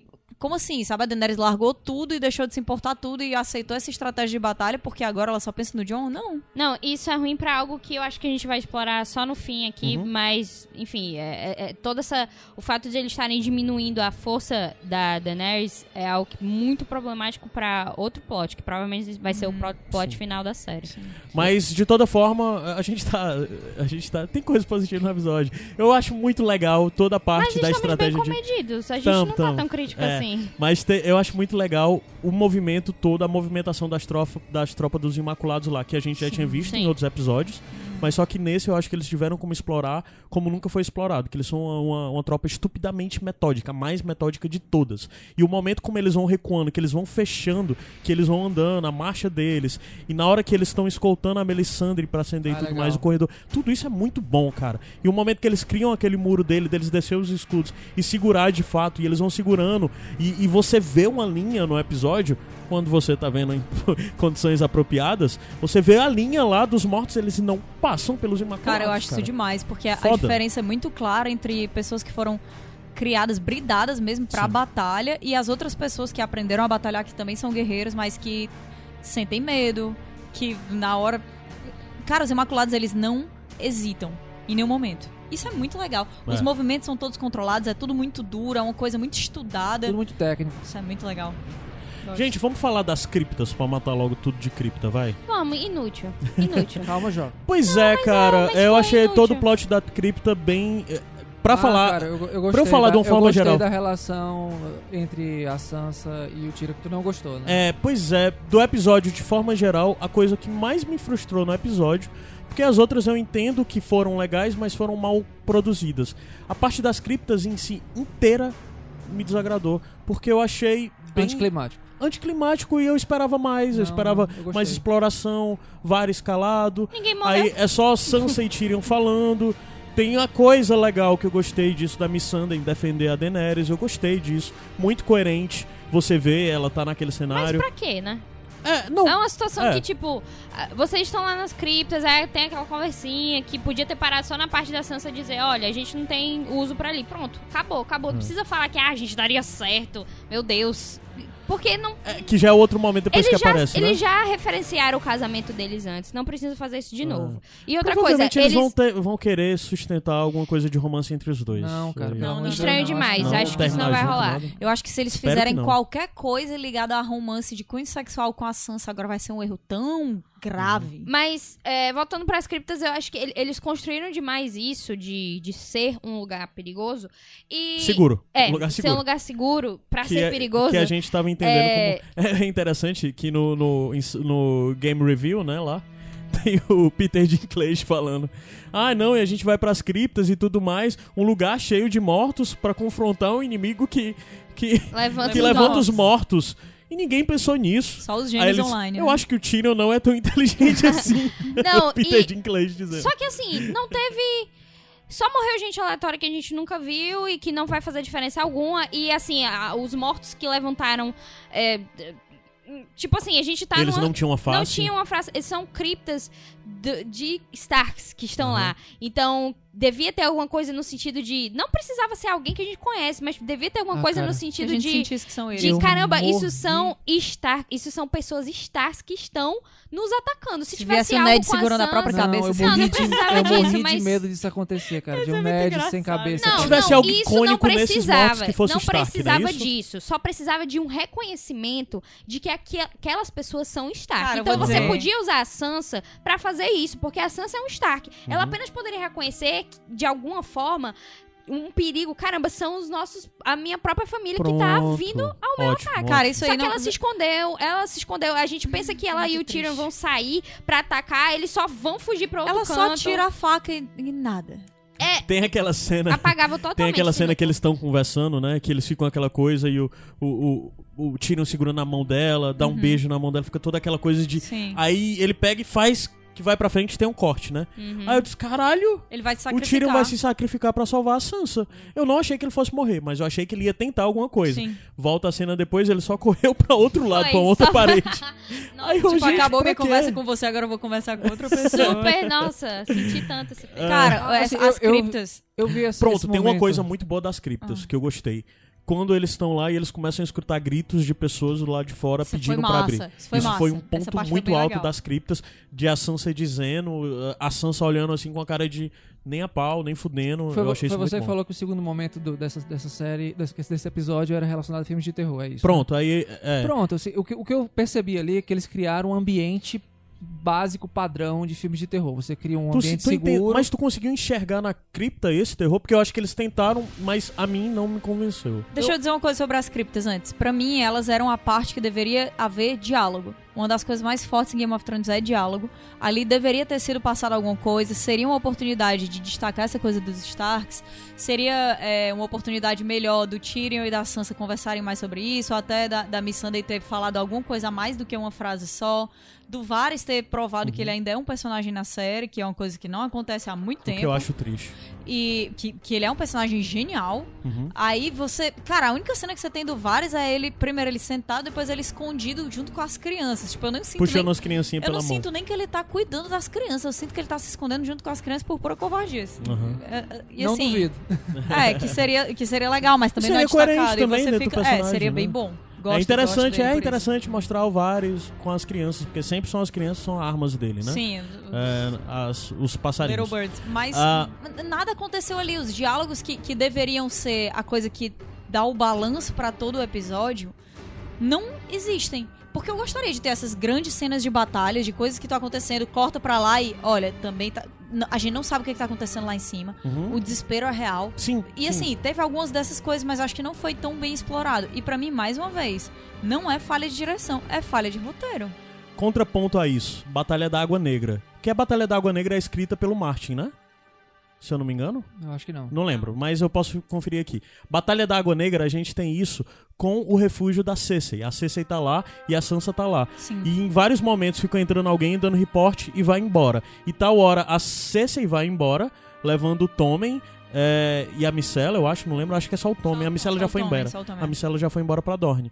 E ela vai embora e fica todo mundo desesperado. Aí nessa hora a Sansa assume o papel. Gente, tá tudo bem. Vai. A Sansa mentindo, porque ela sabia que não tava tudo bem. Ela sabia da derrota e tudo mais. E disse: Tá tudo bem, vamos agora cantar um hino pra mãe e tudo mais. Mas só que ali tinha alguém entrando e dando reporte pra eles. Eles sabiam o que tava acontecendo lá fora. Uhum. E mesmo mas que não mesmo tivesse o assim- reporte, tinha toda a coisa que tava acontecendo ali dentro. A batalha mental de Sim, você aguentar pronto. não saber o que tá acontecendo, aguentar não estar Ou participando, seja, entregar mesmo a sua o vida pros reporte, outros. a gente acreditou nisso. Totalmente, E totalmente. nas criptas não teve nada disso. Da gente acreditar Pois- que eles estavam nervosos com o que tava acontecendo lá fora. Pois assim, o que eu enxerguei nas criptas é que tava acontecendo um momento limite. E eles aproveitaram aquele momento pra se resolver, falar. falar Mas Tyrion e Tyrion e Cersei. Eles já tiveram E- esse- um diálogo, Sansa. um diálogo parecido no episódio anterior. Já, mas Mas eu acho que nesse, nesse deu uma humanizada naquela situação, pelo menos foi o que eu senti ali.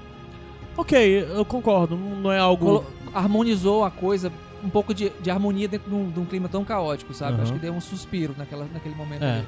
Isso era algo muito óbvio, sabe? Eu acho que a ideia das criptas e no final das contas era algo muito óbvio que os mortos iam morrer. Eu não. A, Não, a- a mortos coisa das viver, criptas- né? é, é, os mortos iam, iam acordar. É muito surreal pra mim toda a ideia das criptas. E eu já fui ver o episódio, eu acho que irritado com essa ideia das criptas. E nada ali me mostrou que seria diferente. Eu tava acho que- animadaça, cara, com a coisa das criptas, porque eu achava que a gente ia ter pelo menos dois núcleos de batalha diferentes. Um com pessoas preparadas, outro com pessoas despreparadas. Que É. ia ter desespero, que ia ter perda de personagem. Eu pensei que a área ia pras criptas. As cenas que tinham dos promocionais da área correndo, eu pensava que era nas criptas, mas na real não era, era nos corredores mesmo do castelo, né? Eu achei que não ia acontecer por logística, na verdade. Eu tava pensando, caramba, ok, esse negócio das criptas, mas é muito. É um lugar muito fechado pra você ter vários whites e. e- achei, tipo. Eles já vão é, investir na batalha, acho que não vai ficar tão bom eles fizerem, fazerem isso nas criptas. O que, assim, visualmente a gente viu no Game Review de que a produção dos whites lá, dos mortos, né, estava muito boa. Eles estavam, tipo, múmias. Eles fizeram como eles fossem múmias conservadas e tal, o que faz sentido até. Mas como a gente não conseguiu ver isso, acabou que hum, não Prejudicou. deu nada. Dava, É. assim, em termos de cenário, dava pra eles terem feito coisas bem legais, é, porque tem aquela coisa toda, ah, as criptas de Winterfell vão até sei lá onde, o que, é que vai acontecer aí, né? Eles podiam ter explorado isso um pouco melhor. Mas dentro do que tu falou, se tivesse alguém puxado a faca como puxaram ali dentro e enfrentado algum desses, desses mortos-vivos que estavam lá na catacumba, eu tinha feito essa frente de batalha de pessoas preparadas lá fora e o pessoal Isso do é bem desespero legal, lá dentro. principalmente porque assim, a, a área fala, ela chega e diz assim, cara, você usa o- É. o, a, a parte pontuda da faca e você espeta eles com ela. Aí a Sansa vai lá, tira a, a obsidiana, né? Uhum. E você acha que vai acontecer alguma coisa, ela tá respirando fundo como alguém que tá pegando fôlego pra criar uma coragem de fazer algo. E Poxa, coloca aquela, aquela guriazinha que disse que iria lutar pra lutar Pô, e né, morrer, cara, ué. Seria tão legal Se ela morresse, ia ser coisa. caramba. Ela realmente lutou, ela É. realmente defendeu o povo de lá e morreu. Devia alguém lá, tal hora, abrir um, um saco e entregar umas adagazinhas pra aquele pessoal, sabe? assim? Enfim, é inútil, Foi mal cara. explorado, é Inútil. exatamente isso. Sobre a questão disso, vale lembrar que esse episódio foi escrito pelos diretores. E assim, é, eu sempre falo mal não, deles. showrunners. Os showrunners. Eu sempre falo mal deles, né? É normal, assim, mas é evidente que eles têm todo o mérito. Eles construíram esse negócio gigante e tal. Que é aquela coisa que a gente ama e odeia Eles e às vezes ama odiar. como produtores, Sim, mas com- como roteiristas, não. Pronto. E se tem algo que eu destaco que eles são muito ruins, é em diálogos. Eles são péssimos em diálogos. Os episódios dos deles em diálogos, evidente que tem exceções, mas a via de regra não se sobressai, não tem nada que É, realmente porque se esse destaque. praticamente não tem diálogo. né? É, ao contrário do Cogman, que consegue, pra mim, emular muito bem diálogos dignos do Martin. O Sim. Cogman tem coisas que eu acho geniais que eu pensei, caralho, como eu queria que tivesse isso nos livros. Tem diálogos do Cogman. Eu não consigo lembrar de um diálogo realmente muito impactante que veio de episódios do do do D&D, né? se você não é um gênio escrevendo diálogo, não escreva Game of Thrones. Tem várias coisas pra você escrever que, que rola, entendeu? Que, que tá tudo bem. E eles têm uma equipe tão genial, sabe? Eles têm várias pessoas à disposição deles que podem fazer. Cara, é a última temporada da série. São só seis episódios. Hum, sabe? Não é hora de você inovar com isso. E entra naquilo que a gente tava falando, né? Deles, que, deles quererem fazer algo só eles, en- enquanto eles têm um time. O tanto de roteirista que, que tem em Hollywood. Será que não, não dá, não? pra contratar um- É, uma sala de muito Dessa roteiristas? vez ninguém tava nem de greve. Colocar, colocar eles Não, lá pra não. fazer. Gente, é assim, a gente, a gente é o showrunner, a gente tem ideia, a gente tem todo o mapa do que vai acontecer. Escrevam aí pra gente, por favor. Mas não- é exatamente isso, não é pensar, a série já tem isso, sabe? Você parar pra pensar, tipo, um cara como Cogman, mancho, que, tipo, é um puta Cogman que, que teve sua série negada, né? Sim, verdade. Que é algo que eu fico. Caramba, o Cogman Olha é a o melhor diferença, de todos. o que é que eu falei? Batalha da Água Negra escrita pelo George Martin, cara. Ah, Ah, foi- É O roteiro é dele. é foda. Mas, pois é, continuando, é, passada essa parte das criptas, a gente já pode ir pra quando. É... De dentro, vamos falar da parte de dentro, depois a gente vai pra área, mas só Não, pra gente falar de Liana. Eu ia falar de outra coisa, mas Ah, desculpa, então Nesse vai. momento, a, a, a Melisandre já entrou na- no castelo e deu aquela Uhum. secada na área, né? Não, mas antes disso, a gente depois tem que seguir a jornada da área antes, mas Ah, tá. é a parte da Liana, né? É interessante observar nesse momento, antes de tudo, que acabaram o Mormon, né? Isso. Outra família extinta na série. Já aconteceram isso com várias outras.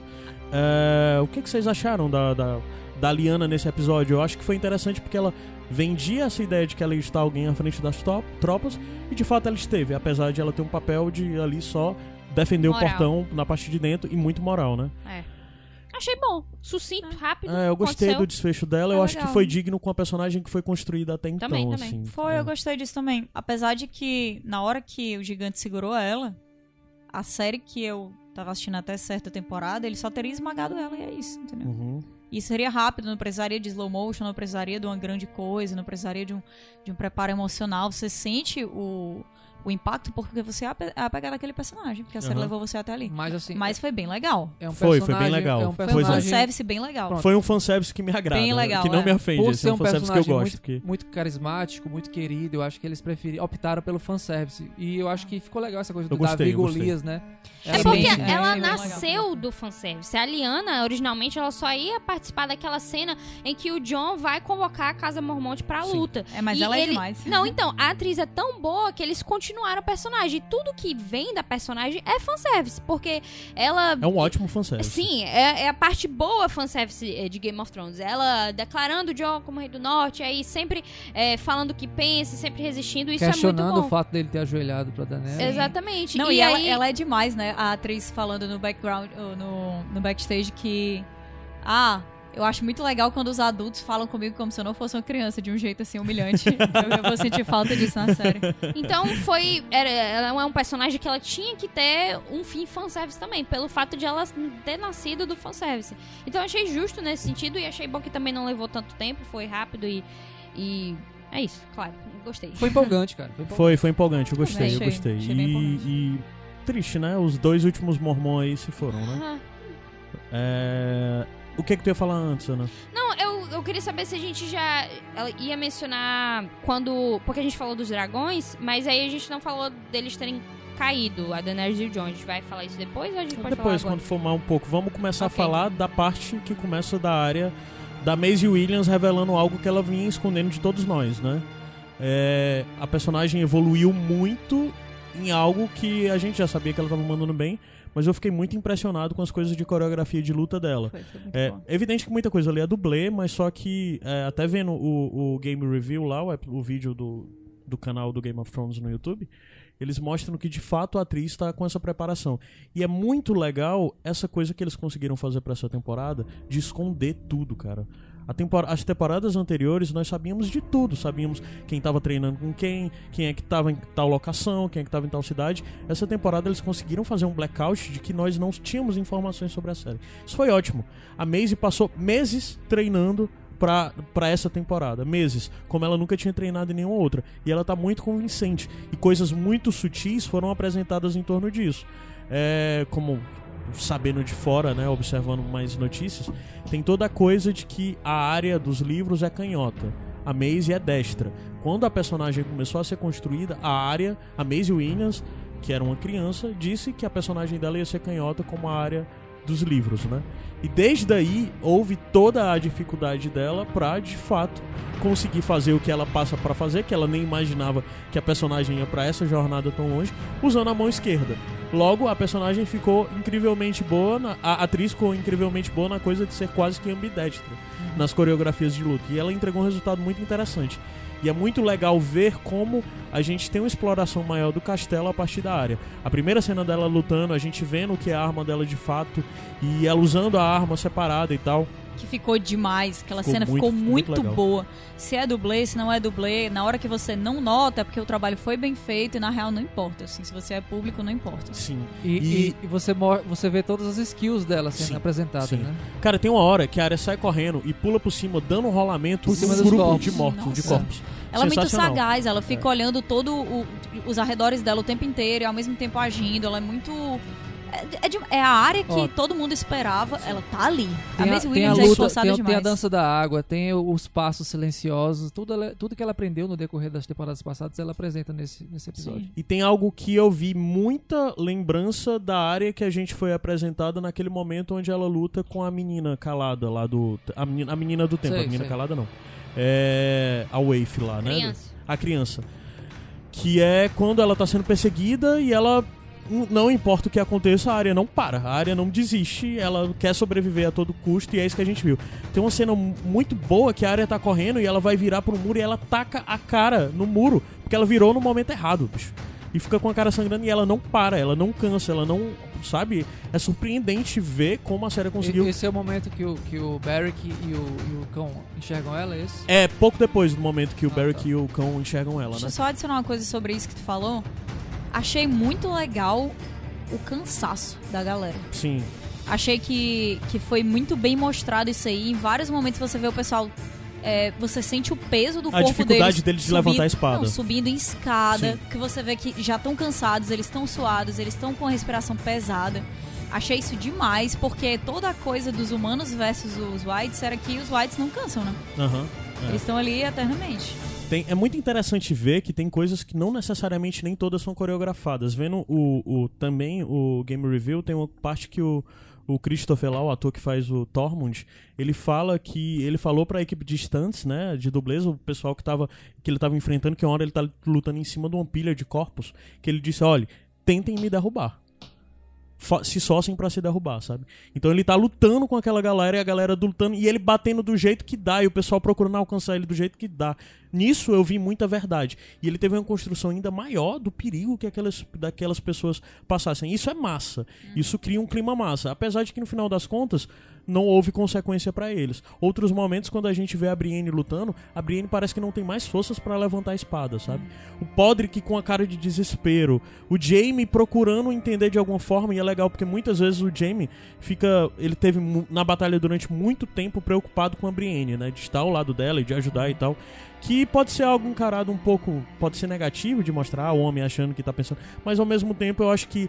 É, repassa muito bem a ideia de uma pessoa que tá procurando defender o seu general. Não achei nada era isso. negativo. Não achei nada negativo. Pra mim foi, foi é, companheirismo mesmo Sim, é exatamente. de tropa. A Brienne era o. Exato. de tropa. E é dele saber dele, que né? se perder aquela ali, eles perdem muito. Sim, sim. Achei sim. um respeito mútuo Isso muito aumentou bom. muito a, a importância É. dos dois. E pra assim, mim, do- na real, assim, a- toda a questão de gênero não existiu. É, ótimo, ótimo. Ah, ok, então a área vê tudo isso, o, o cão tava em, em choque, que é algo que a gente já esperava que ele estivesse, afinal de, de contas, fogo pra caralho. Ah, o Beric, desde o primeiro momento que foi ateado, as coisas, o Beric se toca e fica direto chamando Clegane, Clegane. E é interessante ver que o Beric nunca chama ele de nenhuma coisa a não ser Clegane, né? É, eu acho que é o único personagem que chama o cão de caça pelo nome dele, né? Pelo sobrenome da família dele. Ah, e daí, o, vários momentos, a gente vê mais um momento clássico do cão de foda-se, nós vamos morrer, que isso remete necessariamente ao que a gente Ele viu fala na assim, Batalha não, da não se Água pode Negra. matar a morte, né? É, tipo. nós já estamos lascados, não vou fazer nada, ele tá em desesperado. E isso é uma fobia, é um medo muito grande dele que faz eco com o que a gente viu na Batalha da Água Negra, Isso. quando ele desiste da luta e o fuck the king, né? E vai embora.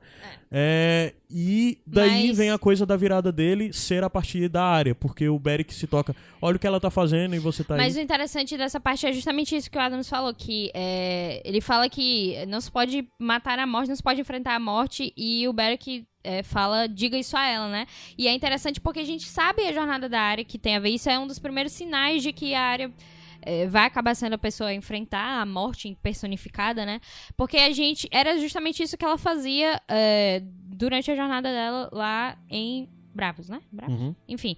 É, então foi um dos, um dos primeiros indícios de que isso ia acontecer, né? E aí o, o cão vai a fim de ajudá-la. Que a gente vê que ela realmente tá, caramba, super lutando. E a área lutando foi a única coisa assim que eu realmente acreditei e segui. Uhum. É, e eu, assim, eu gosto da ideia do cão, o motivador do cão reagir ser a área. Eu gosto de mostrar isso. Eu acho que a série tá devendo algo muito importante, muito importante que eles têm que entregar ainda, que é o cão minimamente interagindo e se importando com Sansa. Porque se você observar as primeiras temporadas e ver a relação do cão com a Sansa, é muito foda. Lembrando da Batalha da Água Negra, quando o cão desiste de ir, o canto que ele vai se refugiar é nos quartos da Sansa. A Sansa abre o quarto depois que ela sai da sala lá onde estão as mulheres reunidas, que a Shay manda ela ir embora e tal, ela sai correndo, entra no quarto dela e o cão tá lá. E o cão pega e, daquele jeito dela, deixa ela um pouco assustada. E o cão diz: Você quer ir embora? Eu lhe levo, eu lhe levo pra sua terra, eu lhe levo pros seus pais, pra sua família e tal. E a Sansa olha pra ele e diz: Você não vai me ferir. A Sansa se toca que ele genuinamente se preocupa com ela e que ele genuinamente queria fazer alguma coisa pra ela. E ele diz: Você não vai me ferir. E a postura da Sansa, naquele momento, que depois disso é muito curta, acaba sendo rapidamente, é diferente diante dele. Eu acho que depois disso teve toda a jornada do cão com a área que foi determinado pela relação que ele já tinha com a Sansa também. Então eu acho que tá devendo ainda a série esse momento que eu acho bem importante do cão e da eu, Sansa. eu não acredito que a série vá apontar pra isso, não. Sinceramente, eu acho que Eu acho que esquecer. deveria, ó. Ainda Deveria. Não, não, deveria sim, mas eu acho que eles vão colocar pra debaixo do tapete. Beleza, é, continuando com a área, a, a parte da biblioteca, eu pensei isso não é tão Game of Thrones, mas eu gostei de ver aquilo. A parte toda do silêncio foi incrível, do estúpido silêncio e só poderia ser a área fazendo Eu aquilo. gostei muito. É, ela andando pelos corredores, é, aquela cena nem toda foi coreografada, tinha algumas coisas que eles estavam andando a esmo, e aquela galera, aqueles. aqu- existe um foco maior na coreografia daqueles daqueles Witch que Na estavam verdade, lá. eles disseram, eles coreografaram os Whites e disseram e disseram pra Maisie, você tem que Andar, desviar, de- desviar antes deles. desviando deles. Ou É. seja, livre, né? E foi muito interessante, muito bem retratado. E aumenta as cenas- a tensão, né? Imagina uma Sim. atriz fazendo isso, realmente não sabendo pra onde eles vão, ela tendo que Sim.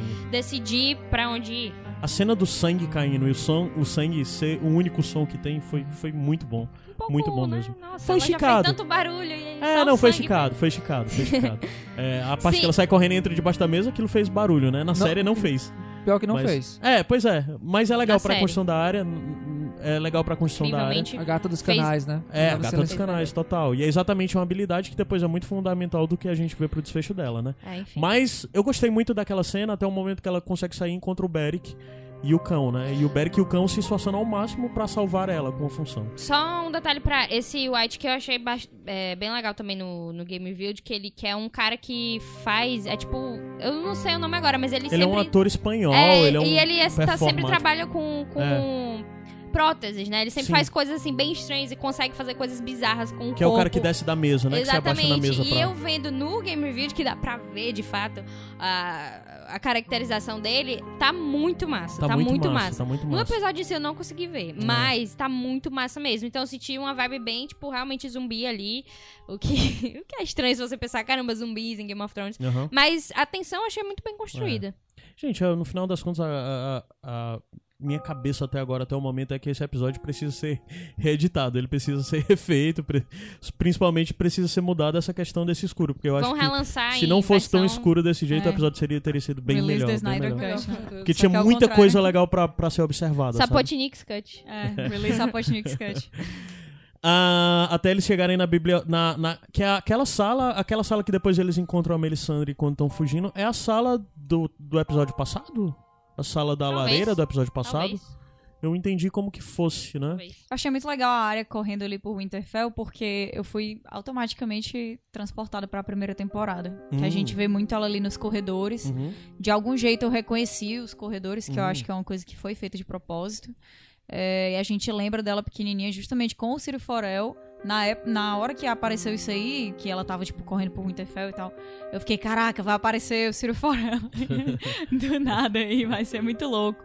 É, porque lembra, né? E assim, só pode ter sido de propósito, porque logo depois tem a- re- relembrar toda a coisa do Ciro Forel, né? Do Not Today. Uhum.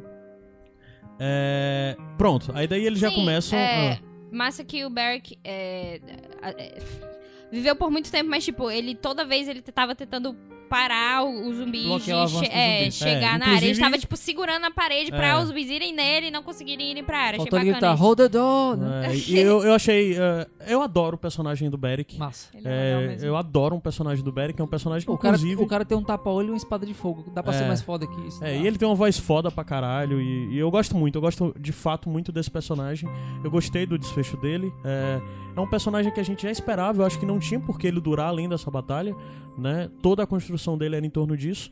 Até o momento final que a gente vê a Melisandre dizer com todas as palavras que a única função da vida dele, que ele estava vivo até agora, era manter a área viva pra missão Garantir que a área tinha ali, que cumprir, né? E daí já entra toda a questão da ah, da função da área, da, da única profecia válida em toda a série, no final das contas, que é essa da Melisandre. Vale lembrar, como já foi dito, a Melisandre já fez várias outras profecias, mas a única, a que os produtores escolheram pra botar, apagando todas as outras, todas as conversas, Azor Ahai, Príncipe Prometido, todas essas coisas, é, por sinal, prazer pessoal pra dizer. e da cara de quem passou. O Caio gritou muito alto. O Caio gritou muito alto no Buzzes com isso. Ele ficou muito assim, pega, Porra! porra, pariu! ah!" Foda-se Azor. Caralho, eu, eu, eu fiquei tão alegre, cara. Tu não tem ideia de como eu tenho ódio dessa besteira de Azor Ahai, cara. Cara, as vinganças do homem comum, né? Eu adoro, eu fiquei muito satisfeito que não tenha nada de Azor Ahai nesse episódio. Mas assim, é, esse lance da profecia é interessante porque a gente sabia de uma forma ou outra que os caminhos da Melisandre e da, Ara- e da Arya iriam se encontrar. Caralho. iriam se encontrar. Mas não de dessa, alguma com essa forma. intensidade. Não, a gente. É, eu não imaginava assim. O que, o que eu, eu gostei de, tipo, ela dizer isso do Beric, e aí remeter novamente à frase do Sírio, é, de, né, not today. O que eu achei muito bacana. Ao muito encontro, bacana. ao encontro Até dela aí. na terceira temporada, que ela fala que a Melisandre fala que ela, você vai fechar muitos olhos, olhos castanhos, verdes e azul. Exatamente. toque, azul. Eu gostei, assim, desse encontro E dela ela e, do, entende, do né, que ela ter. É, e do que ela ter falado e tal, e, e depois Not Today e a área indo embora. É, nesse sentido, eu acharia que teria sido muito bom se a gente tivesse visto a área chegar lá no. no... Ok, No você me bosque, entendeu. né? Porque o meu Bosque. maior problema é o fator surpresa, é o fator novela da Globo. Mas, Quem é o assassino? só. Do nada aparece o assassino. Im- E houve uma construção. Agora, pensando sobre o episódio, houve uma construção pra área fazer tudo aquilo. Houve as coisas da Temática, profecia. Conceito, pronto. tinha, mas Tinha. quando você tá fazendo um episódio de, beta- de batalha, você tem que mostrar. Tipo, a gente já viu que a área fez todo aquele caminho, a gente sabe que ela é muito capaz. Imagina só ela correndo dali, conseguindo desviar de todos os whites, de todas as coisas, sneaking, indo por todos os caminhos de Winterfell que ela conhece, porque é a casa dela. É a exato. casa dela, a área Stark from Winterfell, então ela conhece tudo e chega lá no bosque pra você ver, caramba, massa, ela vai matar o Rei da Noite, aceito assim. Se você tá mostrando, eu Assim, aceito. só- É, e dava pra ser a coisa fazer isso em paralelo com toda a jornada do John. Pra gente ficar pensando, caralho, o que é que eles vão fazer? São os dois correndo em paralelo. Quem é que vai chegar lá? Seria massa. Total, total, Seria massa fazer E total. um isso, em sabe? aberto e a outra bem sneaky, assim, por Sim, dentro de caminhos sim, secretos não que tem me, tudo a não ver me com ela. ofendeu esse caminho surpresa, da, essa chegada surpresa dela, porque se enquadra com o perfil dela de assassino invisível. Então, assim, o fato dela desaparecer no canto e aparecer no outro não me ofendeu. Pra gente, eu não precisa me esconder da gente. A gente É. sabe disso já. É. E já teve aquele lance do Mindinho e da Sansa, de do nada elas terem acordado e a gente não ter visto isso, que eu acho ruim. Então, você fazer a surpresa só pra chocar, eu acho muito prejudicial. O- os G&G, eles falaram no Inside the Episode que eles queriam tirar a atenção da área, eles falaram dessa forma, eles colocaram foco no John, colocaram foco na Dany, no Tio, na Brienne, todo mundo, pra que, com sorte, isso são palavras dele, com sorte, o pessoal esqueceria Esquecesse que a, área. que a área é, saiu Tava daquela comendo. sala. Aham. O que eu acho ah, muito errado. Eu acho muito errado Eu você acho muito fazer. pobre. Você. Pois é, cara, você fazer essa surpresa só pela surpresa, em vez de construir algo que tu. Tu falando agora de mostrar o John indo ao encontro do Rei da Noite e a Arya ao mesmo tempo, fazendo isso pra gente tentar saber quem ia chegar nele, ia ter sido. Ia, teria sido incrível. Eu, eu ia adorar se fosse dessa forma. É, eu acho que eu ia ser. Porque eu, eu passei por esse grande descontentamento, né? É, já falando muito de área, depois eu volto a falar de John. Existe algo muito importante nisso, assim. é, eu entendo o fator choque, eu entendo a construção da área. A área é digna de fazer o que ela fez. Ela é uma personagem com todos esses skills. É legal como eles conseguiram trazer, emendar de alguma forma uma profecia dentro do que a, a Melisandre fez. E o foco da Melisandre. E ter o Beric, que a única função do Beric era manter a área viva e tal. Tudo isso é bem legal, eu gosto disso. Mas só que antes disso, eles fizeram isso em um episódio. A gente tá há oito temporadas vendo a construção do Rei da Noite com duas, dois personagens centrais, o Bran e o John. Exatamente. Aí no último episódio eles decidiram que não é sobre eles, pra mim foi muito frustrante. É, é algo que é, eu tinha visto mais cedo é, no vídeo da Linda, né, do Astros.org, que é- as palavras dela foram muito o que eu achei, o que eu senti, porque ela não, ela não comenta isso é, da área como um descontentamento no sentido de, ah, foi muito ruim, ela nunca Até faria isso. Todos nós Porque- adoramos a Pois área, né? é, e é uma construção. Ela, ela é um- realmente um personagem capaz. Sim. Só que quando você constrói é, a jornada do Rei da Noite junto ao Bran, junto ao John, e o Rei da Noite é um personagem que não existe nos livros, então foi algo construído na série Pra isso. muito bem, muito e de forma muito boa. Sim. E se você, você coloca toda, toda a jornada do John é em relação ao Exército dos Mortos, ao Rei da Noite. Hard Home. Olha, olha Hard Home, olha É. aquele, o, o que aconteceu de quando eles têm o primeiro confronto e aí o John reconhece o quão poderoso o Rei da Noite é e o Rei da Noite reconhece que o John vai ser o cara que vai ficar enchendo o saco dele. E aí depois a gente descobre que o Bran é o inimigo, é, o maior inimigo do Rei da Noite. E pra você ter um, um fechamento em que nem o John e nem o Bran fizeram parte, eu acho ruim e também acho é, ruim o Rei da Noite ter morrido de forma tão fácil quando ele era um, ele é um personagem não só muito bom, como também muito poderoso. Uhum. Então, aquele, os White Walkers, eles não serviram de nada. A gente não teve cena de White Walkers morrendo. Pronto. Seria ótimo Com ver os generais descendo. senti- Quantas espadas tem ali de aço valeriano, Seria gente? ótimo ver os generais descendo e lutando com E Brienne, com Jaime. caindo. Tinha que ter essas a batalhas jornada, X, jornada que individual de cada um ali. Podia É. ter a Jaime e a Brienne contra um general aqui. É, gente, tem o quê? Sabe? Quatro espadas de aço valeriano ali? É, gente, basta a gente. Vamos, vamos pensar aí, vamos, vamos lá, a coisa que tá mais fresca na cabeça, nem dando spoiler.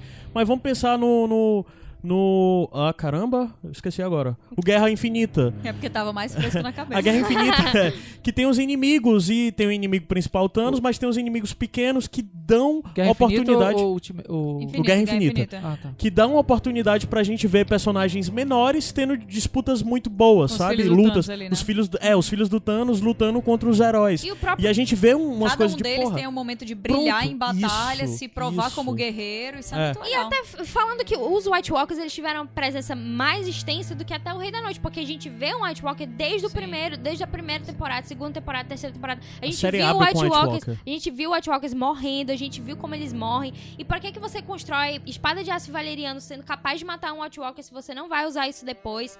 Se você vai juntar todas as espadas de aço valeriano praticamente ali num ponto e não vai usar ele contra os White Por Walkers. falar em preguiça, eu acho um artifício que já tá começando a ficar repetitivo esse de você matar o, o chefão e todo mundo ao redor se destruir automaticamente. É, mas isso já era esperado Mas, por todo mundo. olha, imagina, tipo, você fazendo isso de matar eh, White Walkers e aí indo caindo um pouquinho, Sim. uns pouquinhos ali, que são os que eles Isso. transformaram, uns Sim. pouquinhos ali, indo aos poucos. E aí, E as tropas so- sobrevivendo ali aos poucos enquanto Whites não colocar ser bem um- legal. Isso seria uma. Situação de que você sabe que era, seria impossível a Daenerys sobreviver ali, o John impossível sobreviver ali, colocar todo mundo numa situação extrema pra ter uma situação milagrosa depois. A gente já cansou disso, não é Uhum. legal, não é criativo, é extremamente preguiçoso e, e se- e seria muito melhor em termos de se você tá construindo a maior batalha de todos, coloca os White Walkers em, em jogo também. Ué, os White Walkers são, tipo, Eles só a segunda apareceram- coisa ali. Eles só apareceram pra mostrar cabelo longo e dizer, ah, é aqueles caras ali. Ah, eu Ah, lembro cara, deles. muito- E pronto, entendeu? Muito peba isso. Eles Tinha são uns só bem arrumadinhos, por sinal. Eles estavam com coque, barba feita e coquezinho em cima. Eu, Eles se prepararam, pô. Esse aí, pra esse aí nada, bebe né? cerveja artesanal. É, Foi. Se prepararam pra figuração, né? Vai montar é triste. gourmet, né? A única vez que a galera se veste, não, não destacam isso. Sobre área, alguém tem algo mais pra falar no sentido de defender ou não? Adams, você que é alguém mais. Assim, eu, eu, não, eu não me senti ofendido, vou dizer de novo, eu não me senti ofendido toda essa sequência final dela. Ela usou um skill ali aloprado, aquele de passar pelos White Vê Walkers. só o cabelinho do White Walker faz- é. Tem só. Ela passa correndo aí, tem um cabelinho mexendo do White Walker e depois é a cena dela pulando em Mas, cima assim, essa sequência vendeu o. Uh, sabe? Vendeu a explosão. É, e isso funcionou o- muito o- bem. A gente assistiu lá no Buses, cara, tremeu caos. tudo. Tremeu, Tremeu, tudo. Inclusive, eu tava na segunda DAI e foi horrível porque eu achava que a gente ia morrer. Não, as reações que estão saindo na internet é muito isso, de tipo, É foi muito todo mundo. efusivo, então eu acho que para o que se, o que se propõe, acertaram. E o público geral adorou. O público geral, o Pronto, episódio é. se resume a isso. A área pulando e matando o Rei da Noite. Cara, até hoje de manhã tava nos Trending Topics do Twitter o hashtag Not Today. Hoje de manhã já aconteceu muita coisa. Uhum. E, e não saiu de lá. Então, eu acho que como ferramenta de entretenimento, essa sequência funcionou. Sim. Hum? Para os fãs mais cri-cris como a gente, né? Talvez tenha tido algum ruído aí que não ficou legal e tal. Mas é, é o que eu falo, tipo, isso funciona demais porque eles tentam, eles estão agora explorando fanservice a níveis Uhum. enormes. E assim, a gente que tá tipo, cara, porque assim, a jornada do, Jo- do John, pelo menos, desde a segunda temporada, é, é isso. Isso. É, é White Walkers, é Além da Muralha, é isso. Ele E- saiu da zona de conforto dele infinitas vezes pra resolver isso aí. Totalmente. E, a e eu tô seguindo o John desde esse momento até esse fechamento que a gente teria. Você colocar a área, é, a área, é, a jornada da área em si é muito boa também, mas ela é super longe do Rei da Noite, nada tem a ver. Então, me parece anticlimático e um pouco frustrante você ver um personagem que não tem a ver com esse plot entrar e, e tomar, entre aspas, o que seria do John ou do Bran. E, Eu ficaria muito mais satisfeito se a área tivesse. Se a área fosse matar tipo a Cersei, né? Que o, o que faz Noite. sentido. E, tipo assim, melhor. isso pode até não acontecer, mas isso faz O que pode sentido. até acontecer, porque agora eu acho que a área pode matar todo mundo. Então, mas Até o faz Thanos, sentido. Até o Thanos. É a trama da área é essa. Sempre foi vingança contra as pessoas que. E o agora. Rei da ela- Noite não tava na oração Não, É a dela. ela- lista estava. dela, a lista, e que foi esquecida, né? É, sim, sim. É, então, ela foi esquecida, da mesma forma que o, o John e o Bran foi esquecido nesse sentido. É. E eu acho. E tá me irritando bastante o o pessoal falar do John de uma forma que, caramba, o John não fez nada. Meu Deus. Cara, Cara, você construiu o John até aqui. É, é difícil você fazer um personagem santinho que funciona, né? Que é o caso do John. É. Eles, da- eles darem esse momento pro John seria o, o A fechamento coroação do perfeito. herói, né? É, seria o fechamento perfeito do arco dele. É tipo assim, eu sou perfeitinho, eu fiz tudo. é, eu fiz tudo direitinho porque era pra isso aqui e, e algo, me agradeço. algo que eu vi no Twitter foi tipo alguém dizendo: John não merece o trono. Aí eu fiquei. Cara, o John não quer. Primeiro de tudo, ele não quer o trono. Ele nunca quis. Ele nunca quis o trono. O John, ele morreu, morreu já em prol da luta contra os White Walkers. Ele recusou o nome Stark. Ele não foi ajudar o Robb, porque ele não saiu ali da Patrulha da Noite. Ele sempre teve o objetivo dele em mente. Então, tu falar que ele não Ele, merece. cara, hard home. Caramba, velho. Ele ir pra hard home pra resgatar aquelas pessoas, porque achar que, né, evidente que também seriam Galera não inimigos. lembra, cara. O que ele, não, mas então, o que ele fez salvando os selvagens, ninguém entendia o que ele tava fazendo. O povo da patrulha foi contra ele, matou- mataram ele por causa disso. E aí, tu- tudo que ele faz é em prol disso. Ele correndo atrás do Rei da... Aquela cena eu achei espetacular. Ele, ele vendo o Rei da Noite, indo atrás dele, e depois o Rei da Noite faz aquilo que ele fez em Hard Home. Foda. e aí o foda. John vendo o que significa aquilo e correndo pra dar tempo de chegar no Rei da Noite. Como tu vem me falar Foi que o John... aquela. Primeiro, o trono que não é digno do John. Joga esse trono fora. Coloca qualquer pessoa ali. Não, faz... Não importa, entendeu? Cara, a parte da luta do dragão, o, o John, quando ele parte pra cima do Rei da Noite e ele parte atacando, eu achei sensacional porque isso faz eco com algo que quem leu, é, principalmente o Fogo e Sangue, né? O, o livro que conta a história da dinastia Targaryen, quem leu A Dança dos Dragões. Tem uma batalha, tem batalhas homéricas entre dragões, muito bem descritas pelo Martin. Eu vi isso nesse momento. Quando o Rhaegal agarra o Viserion e ele crava é, as unhas rasgando a barriga do outro, aí o outro devolve com a mordida. Aí eles ficam cuspindo sangue. E os dois cavaleiros tentando. E o Rei da Noite direto, com a lança na mão, procurando jogar. jogar. a lança É. ou no John ou no próprio Rhaegal. E essa coisa toda rolando até o momento que é, o Viserion vai ganhar, chega o Drogon voando, agarra agarra o, o, o, o Rhaegal no meio, porque o Drogon é bem maior do que os outros, e, e- e joga. Nisso, antes, já te- tem a cena que o, o Rhaegal ag- pega o, o Viserion pela mandíbula e arranca fora metade da mandíbula dele.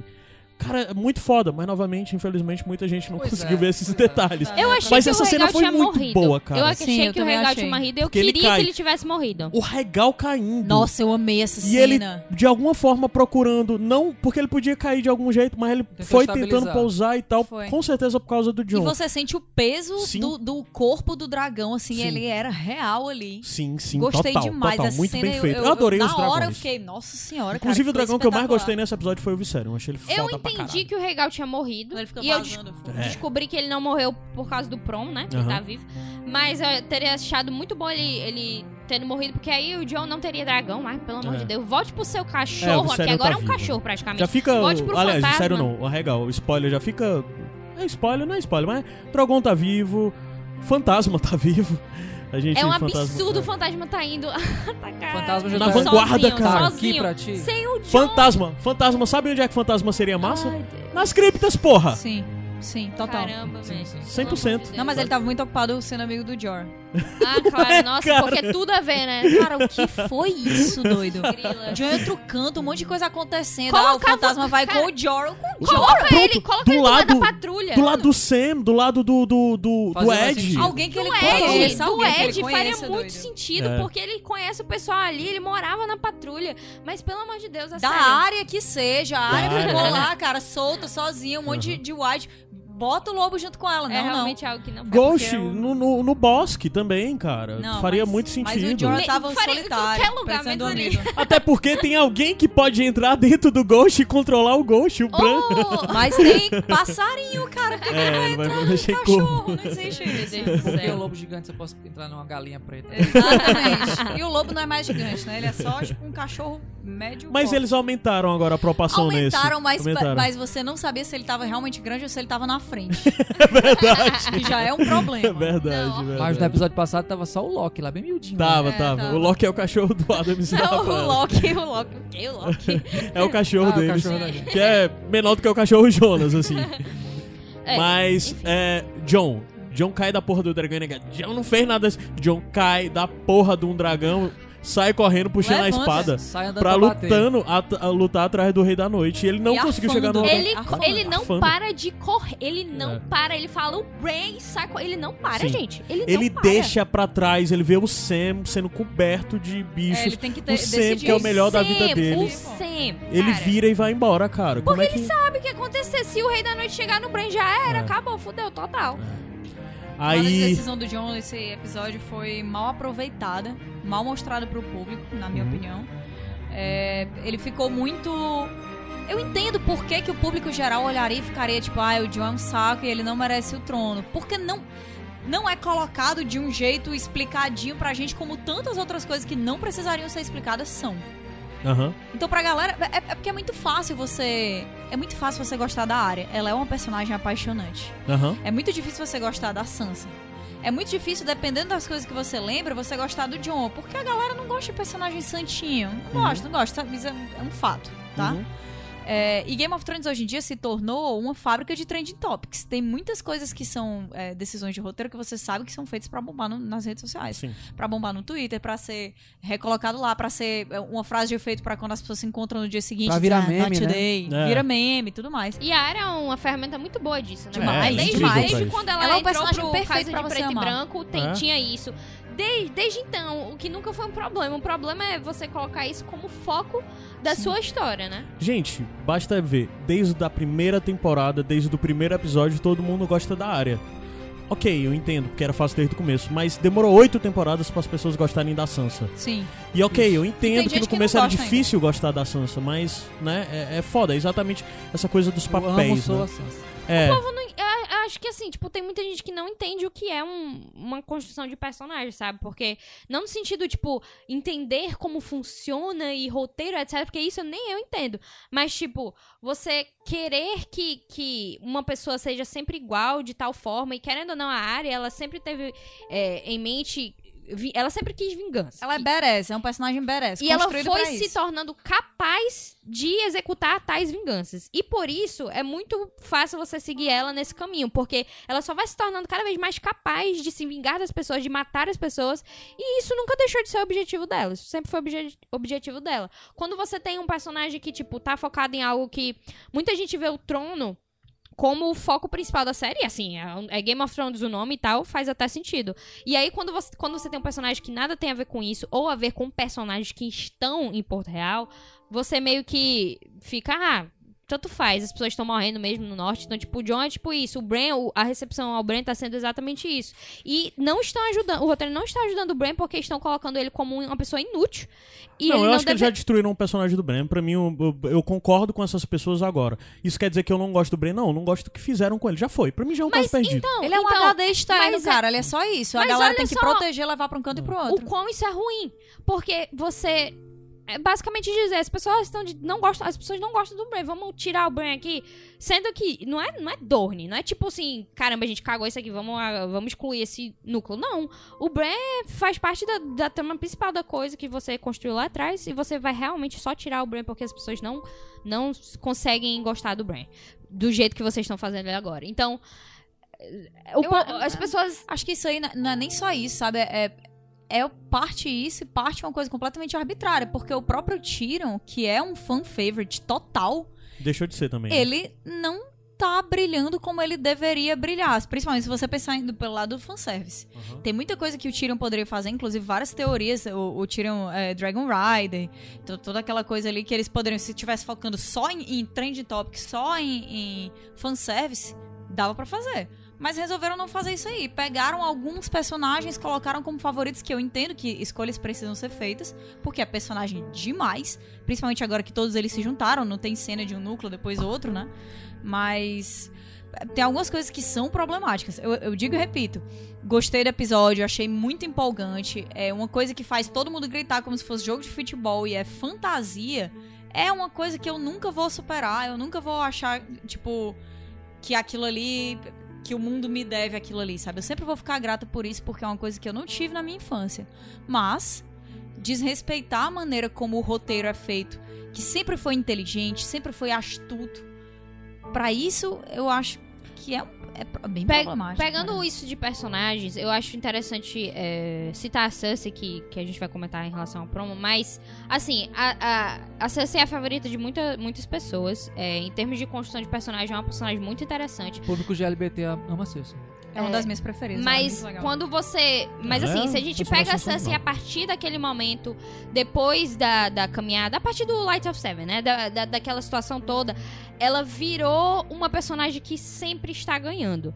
Então, assim, eu não tô criticando em termos de se é bom ruim ou não. Mas a partir daquele momento, é.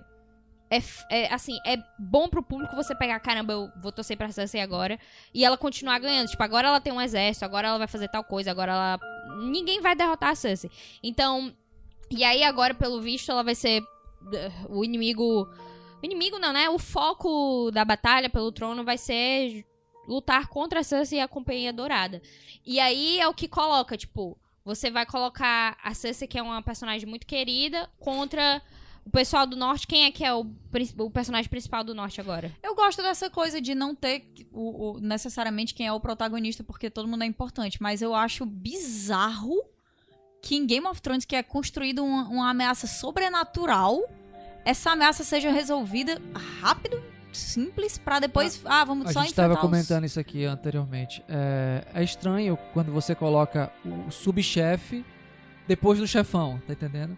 É. Usando a metáfora de videogame, né? Você, Sim, você, sim. Tu tinha feito analogia de futebol, como É, era? A de futebol é assim, imagina que você é o Ceará, acabou de vencer o Barcelona, time espanhol, né, pra quem não conhece, E afinal, e a final é contra o Santos. Aí você vê que tem uma diferença gritante entre qualidade, aí, mas assim, gu- guardar suas devidas proporções, né? No futebol isso seria até mais aceitável, porque aí foi uma questão de chave. Não, mas- Que não é o caso da série. Mas todo respeito aos torcedores santistas. né? Retomando aquilo que eu Até tinha conheço amigos que são. Retomando aquilo que Abraço eu tinha falado anteriormente, é, em relação a tirar o exército da Daenerys e se um dragão tivesse morrido, tivesse, seria- teria contribuído, mas não morreu, mas enfim.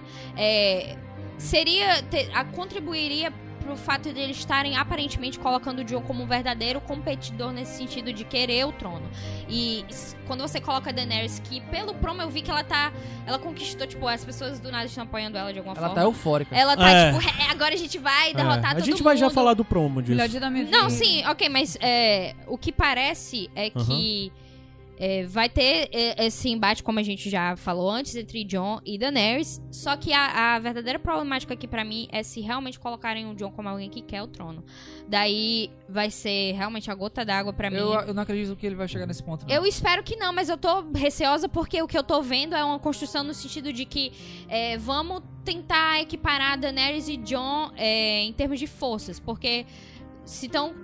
Por exemplo, a Daenerys perdeu o exército dela, o Jon ainda tem os nortenhos. Sabe, sabe como é que o roteiro poderia empurrar pra isso? Hum. A Sansa dizer assim: é, John, se a Daenerys for rainha, eu vou ter que dobrar os joelhos pra ela. Se você for o rei, isso não é necessário. O norte continua isolado. E aí, a ficar apitando isso da vida. Assim, a solução é uma É, solução é. fuleiragem, mas não duvido nada, sabe? É. Assim, bem rápido, gente, só pra retomar um pouquinho aqui antes. Hum. É, Só pra falar a parte lá do. De tudo girar em torno do rei poder chegar até o bosque, né? Inclusive a gente vê o dragão semi já totalmente destruído, virando o porteiro lá, né? É, a área conseguiu passar pelo dragão, né? Talvez sem vendo ponto, isso. Eu acho que não é um ponto pra reclamar, não. Mas só falar desse dragão que eu adorei ele destruído lá de todo jeito. Tava vazando fogo pelo Vazando pescoço fogaço, achei dele iradíssimo. e pelo lado, sabe? E ele tava totalmente fudido, muito bem feito, muito, muito, muito bem feito mesmo. E ele Achei parecia massa. perturbado, né? Sim. Descontrolado. Sim. Achei muito legal. É, aí só outros dois pontos rápidos pra gente falar, que é primeiro morte do Theon. Ah, teve mais um momento de redenção. Eu venho falando isso há algumas temporadas que eu não tenho mais saco de redenções do Tion. Pra mim, ele já tinha tido a redenção dele. A gente já tinha entendido essa transformação do Tion. Aí eles retrocedem o personagem pra avançar de novo. Ok, no mas, final mas das pelo contas. menos teve uma coisa assim de, de que até agora, literalmente até agora, o Tion sempre foi corajoso e depois caía na covardia. Todas as vezes ele caía na covardia. Então quiseram fazer ele, ele acabar nessa ascensão, né, de coragem, inclusive Inclusive foi uma partindo- coisa simbólica dele correr, né? E No lugar dele coisa- ficar lá partindo com tudo pra cima de quem ele É. sabe que ele ia perder. Achei legal ele, ele morrer ali naquela coisa com o Bran, achei encaixado com o Por personagem. ser com o Bran, porque ele tomou o o castelo do Bran. né? Exatamente. E E por muito tempo as pessoas gostei, acharam cara, que ele tinha gostei. assassinado. Mas assim, pra mim não é uma coisa tipo, meu Deus do céu.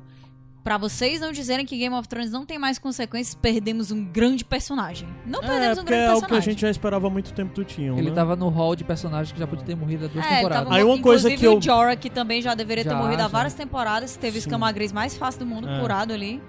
É uma coisa que Quem eu nunca, espero né, da escuro? série, E por que era exemplo. praticamente um White Walker, né? Que ele É. apanhava, era furado, caía, levantava. e por um momento eu pensei assim, será que ele tá. Será que ele tá zumbi, mas se ele tá com consciência, o que, que tá acontecendo? Porque não é possível. e ele é um senhor de idade, cara. Um senhor ele é de velho, idade, ele é com armadura completa. Você não sabe de uma coisa, ele é o Batman também. Só pode. Só pode. É porque ele vai Mas ser o ele é o Batman, Batman agora na novo nova. do- No, como é? É, eu gostei No- disso. É Não, no Titãs, Eu também né? gostei disso. O pessoal achou ruim pra Não, caralho. achei eu gostei. legal. Se eu não me engano, é nos. Novos Titãs. É. É. Mas ah, uma coisa Mas do Game que eu é espero para um próximo episódio, já adiantando um pouco o final do programa, é que assim. ah, as pessoas têm todos os pesares das mortes que nunca voltam, né? Em Game of Thrones, as pessoas mor morrem e não tem pesar. A Daenerys morre o dragão dela, as pessoas. Ah, Jorah vai morrer. Eu certamente espero que a Daenerys demonstre pesar pelo Jorah, pelo Jorah no próximo, do mesmo jeito Pelo que nesse. jeito, não, que ela tava com um copo de cerveja pra cima lá. Não, mas o problema é rapidinho. Pelo amor de Deus, totalmente feliz. É. Não, pronto. Mas eu espero muito que no próximo episódio tenha pesar da Sansa com a morte Vai do ter. Vai ter, vai Porque ter. tem que ter. Porque eles construíram essa coisa vai da. Sansa e do Theon no episódio anterior e agora ignorar isso eu acho que seria ridículo. Eu sabe? acho que não vai ser ignorado, não. Assim, tirando pelas coisas que a gente tem visto na série, a, a Sansa é uma pessoa de um peso dramático muito grande. Ela sempre tem umas falas muito fortes em relação a isso. Eu acho que ela vai sentir sim. E assim, sinceramente, com todo mundo que tá ali ao redor, ela é basicamente a única pessoa que pode tornar a morte do Tion algo que parece relevante. Uhum. Então, E voltando, outro ponto. Jorah. Como que foi não pra vocês? aguento mais esse homem. Calma, jovem. Ainda bem que ele se foi. Eu, eu, eu gosto muito de Jorah. O Jorah é um personagem cara, que eu gosto. mas ele, ele na série deram uma cansada. Deram uma cansada É, foram nele. além, né? É. Sinceramente, Mas- Eu gostei do final dele, eu gostei do o desfecho. bichinho, o bichinho. E eu achei bonito, a, eu gostei muito da atuação da, Emília da né? Emília nesse momento. É, passou uma verdade, um excesso que eu acho que às Foram vezes duas falta cenas que ela nela. se destacou nessa, nessa temporada. Foi a conversa dela com a Sansa, que ela Uhum. teve na mesa, que, ela, que você via que ela tinha uma expressão diferente Uhum. do que ela costuma Expressões diferentes, ter. né? Isso, e, e na morte do Jorah. E eu achei bonitinho depois o Drogon chegando e abraçando eles dois, sabe? Muito cachorrinho Foi. ali. É, foi. Foi. Eu e, foi, gostei. e foi um misto de descanso com o carinho, né? Porque Eu- ele tava morto. Sim, sim. Eu gostei, inclusive, das, da, de como, a, a- por um momento, a Daenerys perdeu o Drogon.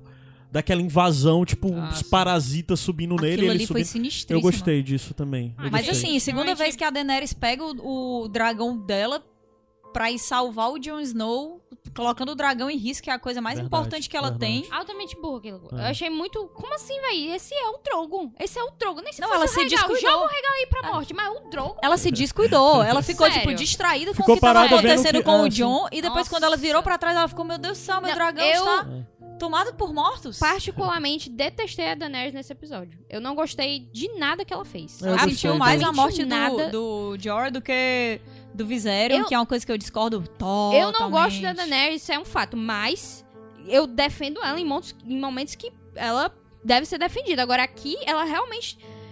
Ela Foi foi, nada, foi um ela, não. foi tempe- achei ela foi intempestiva no começo da batalha, quando ela colocou o dragão pra queimar a primeira fileira de zumbis lá. É a Daenerys. Não, não, mas não é, porque quando ela, é, eu sei que é difícil comparar isso, esse- essa batalha quando ela estava em Essos, mas quando ela estava em Essos, ela era Daenerys de uma forma muito mais forte, muito mais, cara, você Mas vê- ele era você via Sim, mas aí você via que, caramba, Daenerys, se tu fizer isso aqui, vai dar merda. Todo mundo falando, Daenerys, se fizer isso aqui, vai dar merda. Ela ia lá e fazia. Só que ela fazia com, tipo, com a postura de que eu vou fazer isso aqui mesmo e pronto. E fazia lá com a cara de quem eu sou foda. E aqui, do que adianta ela fazer isso de um, de um jeito que ela não faz a menor ideia do que tá acontecendo e tá absurdamente fazendo coisas meio que não dá em nada. Isso do Drogon eu achei, tipo.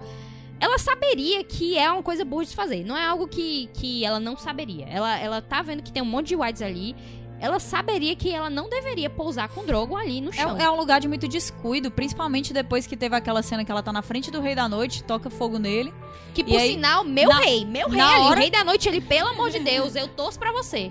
Sério, incrível. Ah, a é por isso que trilha- ela tá com raiva, Não, ela com torcia aquela- pro vilão que aquela perdeu. trilha, aquela trilha da, do, do Exército dos Mortos, que é The Army of the Dead, tocando e ele sorrindo, eu fiquei, putz, tu é foda. Mas é porque ele é foda, man. Aí na hora que Sério. ele vai pegar assim a lança, a Daenerys olha e diz: opa, eu já passei por isso, vou embora rápido. E aí sai rápido. E aí logo depois, cara, ela pousa com o Drogo num bocado de corpos no chão, fica olhando de maneira poética o John. Cara, a Daenerys não deveria ser um, um degrau pro John chegar no canto dele, que ele nem chegou, é quem foda, chegou foi a área, eles cara. estão desde a temporada passada usando a Daenerys como degrau pro John. Eu acho isso muito frustrante. Ela é uma é personagem muito forte. Não muito forte pra ser diminuída pra isso, sabe? Ela não é par romântico, ela não é recurso narrativo, ela é. é. heroína da própria história, mesmo que ela não seja muito heróica, né? Ah, Na verdade, ela é bem louca. Eu posso falar já sobre o, a track, The Night King? ótimo, claro. Então, é, é a primeira música que foi liberada da, da trilha, na verdade é a única que É, foi a gente liberada já conhece até então. várias músicas, óbvio que estão no decorrer, mas essa já tá no Spotify, tá no Não, YouTube, então, né? foi a única lançada da trilha sonora da oitava temporada, que não existe ainda. Porque é, é uma peça nova, é um tema novo, e é o segundo. É só o segundo tema em oito temporadas de piano na, na série. Porque a gente teve o Light of Caramba. the Seven, que foi a primeira, e Uhum. foi justamente na época algo que causou um estranhamento de você já perceber que algo tá diferente, porque ela come- começou o episódio com Light of the Seven e você nunca havia ouvido é? nada em, em piano. que episódio? É o da Cersei explodindo o, o, Ah, o cara, negócio lá. E, e é a primeira vez que tem piano em toda a trilha sonora Uhum. da série. E essa é a segunda vez, então claramente você também sente que algo está diferente. E são É- duas músicas muito longas, né? Sim, Light of the são- Seven é uma música de quase 10 minutos e o, o The Night King é quase 9. É, e uh, Vários momentos diferentes, né? pa- o- parte do, do tema já estava começando a se tocar no episódio, desde que você sente que a presença do Rei da Noite está lá. Só que em violoncelo, nada em Uhum. piano. O piano só começa realmente quando tudo tá, tipo, perdido, tá todo mundo lutando lá e vai acontecer, né, aquilo da área, é, matar o Rei da Noite. É, é, assim, é, o Djavad, ele falou, a- o The Rap entrevistou ele e ele meio que falou que foi... ah, a trilha pra esse episódio foi a coisa mais difícil que ele já teve que fazer em toda a série. Porque ele teve que combinar, tipo, núcleos e, e temas e coisas, tudo de uma vez só. A gente ouviu várias vezes o tema do Senhor da Luz, com o tema da Patrulha, com o tema dos Imaculados, com o tema da própria série, com o tema do Rei da Noite, com o tema. Enfim, vários, diversos temas que foram, é, às vezes, até misturados, tipo, de uma vez só. Tipo, quando, quando os Imaculados estão escoltando a Melisandre, é misturado o tema do Senhor da Luz com o dos Imaculados. Então, diversas vezes a gente tem esse amálgama de temas. E, pra, e quando ele fala, ele falou que o a track The Night King, né, aconteceu no fim do episódio em comparação com o Light of the Seven, que é o começo. Uhum. Então, quando você tá fazendo algo pro fim, que tudo está perdido já, aquilo vai ser o fim da- do seu episódio. A, a música vai acabar quando o seu episódio vai praticamente acabar ali. Então, foi algo pra ele que foi bem mais difícil de fazer. Hum. E assim, eu achei muito, muito bonita a, a- a faixa. É, O Javad é a única coisa que eu digo que é a constante dessa série de, de perfeição, assim, ele, De ele acerto, nunca, ele não nu- erra, Ele né? nunca erra. Porque E, ele não depende do roteiro, né? Bom, Até depende, né? até depende, depende. mas Ah, mais ele pega menos. uma coisa assim e eu vou Tira melhorar isso aqui. pedra. é. Eu vou melhorar isso aqui. E. E a gente Ele sabe. melhora o roteiro, na verdade. Total. É isso? e a gente é. sabe que ele usa, ele, ele vai a história dos personagens ele- desde o começo. Tipo, o tema da área em si, que também toca nesse, nesse episódio, existe desde a primeira temporada. É Uhum. algo que existe desde a primeira temporada. Então ele vai construindo junto com a personagem. E eu achei o tema muito bom, assim, eu não. Eu, eu fico triste que o Rei da Noite morreu só. Porque, tipo, caramba, esse tema é muito bom. Tu deveria ter usado ele antes. Não em piano, mas, tipo, Por que, que só existiu agora o tema da Rei da Noite, sendo que o Rei da Noite já existia antes, Se baixar, porque tá tocando exatamente ela e tá alto pra É, caramba agora. Enfim, mas é isso, tipo, é, é o único, a única faixa dessa, dessa trilha que saiu até então. Provavelmente a trilha inteira só vai sair antes do último episódio. Aham. Cara, eu, eu gostaria muito que tivesse. Eu, eu entendo a ameaça da Cersei, mas eu queria que tivesse acabado assim, sabe? Com essa. Com a trilha sonora marcante de um vilão que eles decidiram que ia existir, que é sim marcante. E com aquela cena da Melisandre ali no final, entendendo que o objetivo dela chegou, passou, ela não tem mais por que ficar aqui se desfazendo, e é isso aí. O inverno resolvido, sabe? Devia ser o Uhum. último episódio isso, cara. Devia ser a última cena. Talvez É. não a última cena, né? Porque tem que mostrar o, o, after sim. da batalha e como é que tá a galera, mas. O epílogo, né? É, conviver com a Ana Luiz deixa a gente mais atento à, à trilha, né? E aí, quando essas coisas se perdem, a gente fica triste por coisas que antes eu ignorava de 100%. Eu ouso dizer que. Aliás, é, é um dos pontos mais altos desse episódio. Fácil é a trilha, A se trilha, não for certeza. o mais alto. assim. Sim. É realmente é incrível, cara, como ele guia desde o começo. E no começo aquilo, daquele. Até o do- silêncio, até a hora de não usar a trilha foi Sim, inteligente. sim, sim. É em questão de som. E mesmo. A série sempre tem muita primazia em tudo isso. De. A parte toda de som, mixagem, edição de som é sempre muito boa, sabe? É, tem algumas coisas que são muito interessantes você recordar desse episódio, que fazem eco em coisas que já aconteceram antes, como a Brienne no campo de batalha sempre é muito marcante. Porque ela é a personagem calada, que nunca fala, mas na campo de batalha ela é a que mais grita, é a que mais reage, é a que mais. Muito foda isso, sabe? Isso é muito bem encaixado dentro do episódio. Ah, gente, eu acho que meio que a gente já falou de tudo. Ah, geralmente a gente tem um intervalo, mas vamos seguir direto só pra falar um pouco do que tá por vir. Ah, se você não quiser saber de nada, você para aqui. Já te agradecemos. Volte no próximo episódio e passe pros seus amigos. Mas se você ainda quiser, a gente vai falar um pouco começando da coisa do promo, do que nós vimos pro próximo episódio, que começa com o Interfell em chamas. É, acredito que essas chamas são dos corpos sendo, sendo queimados.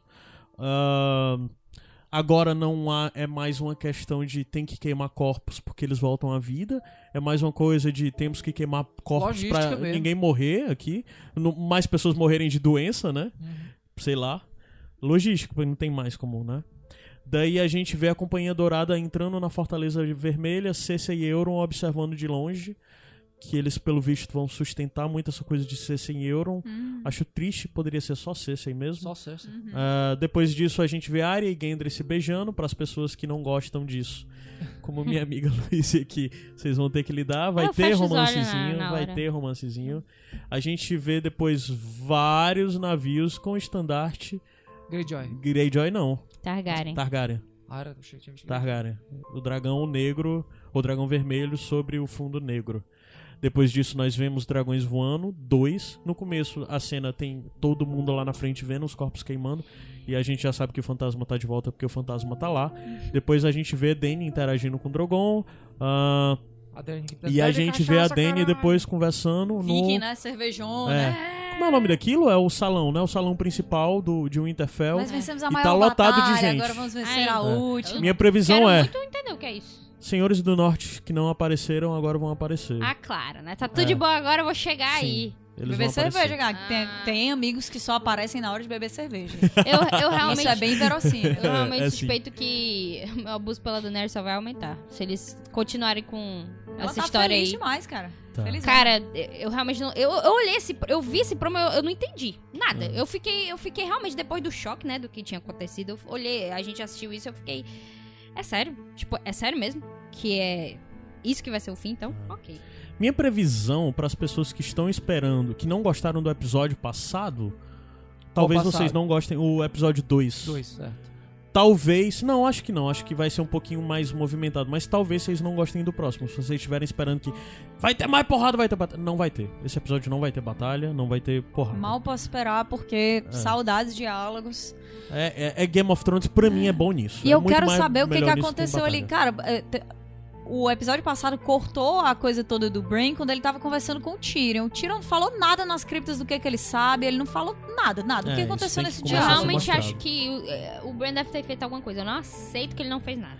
Cara, meu eu primeiro, espero, meu minha sonho. primeira previsão do que a gente tá por vir a partir de agora, agora Tyrion volta a brilhar, porque isso de certa forma é continuando o que eu comecei a falar no episódio passado de Sete Reinos.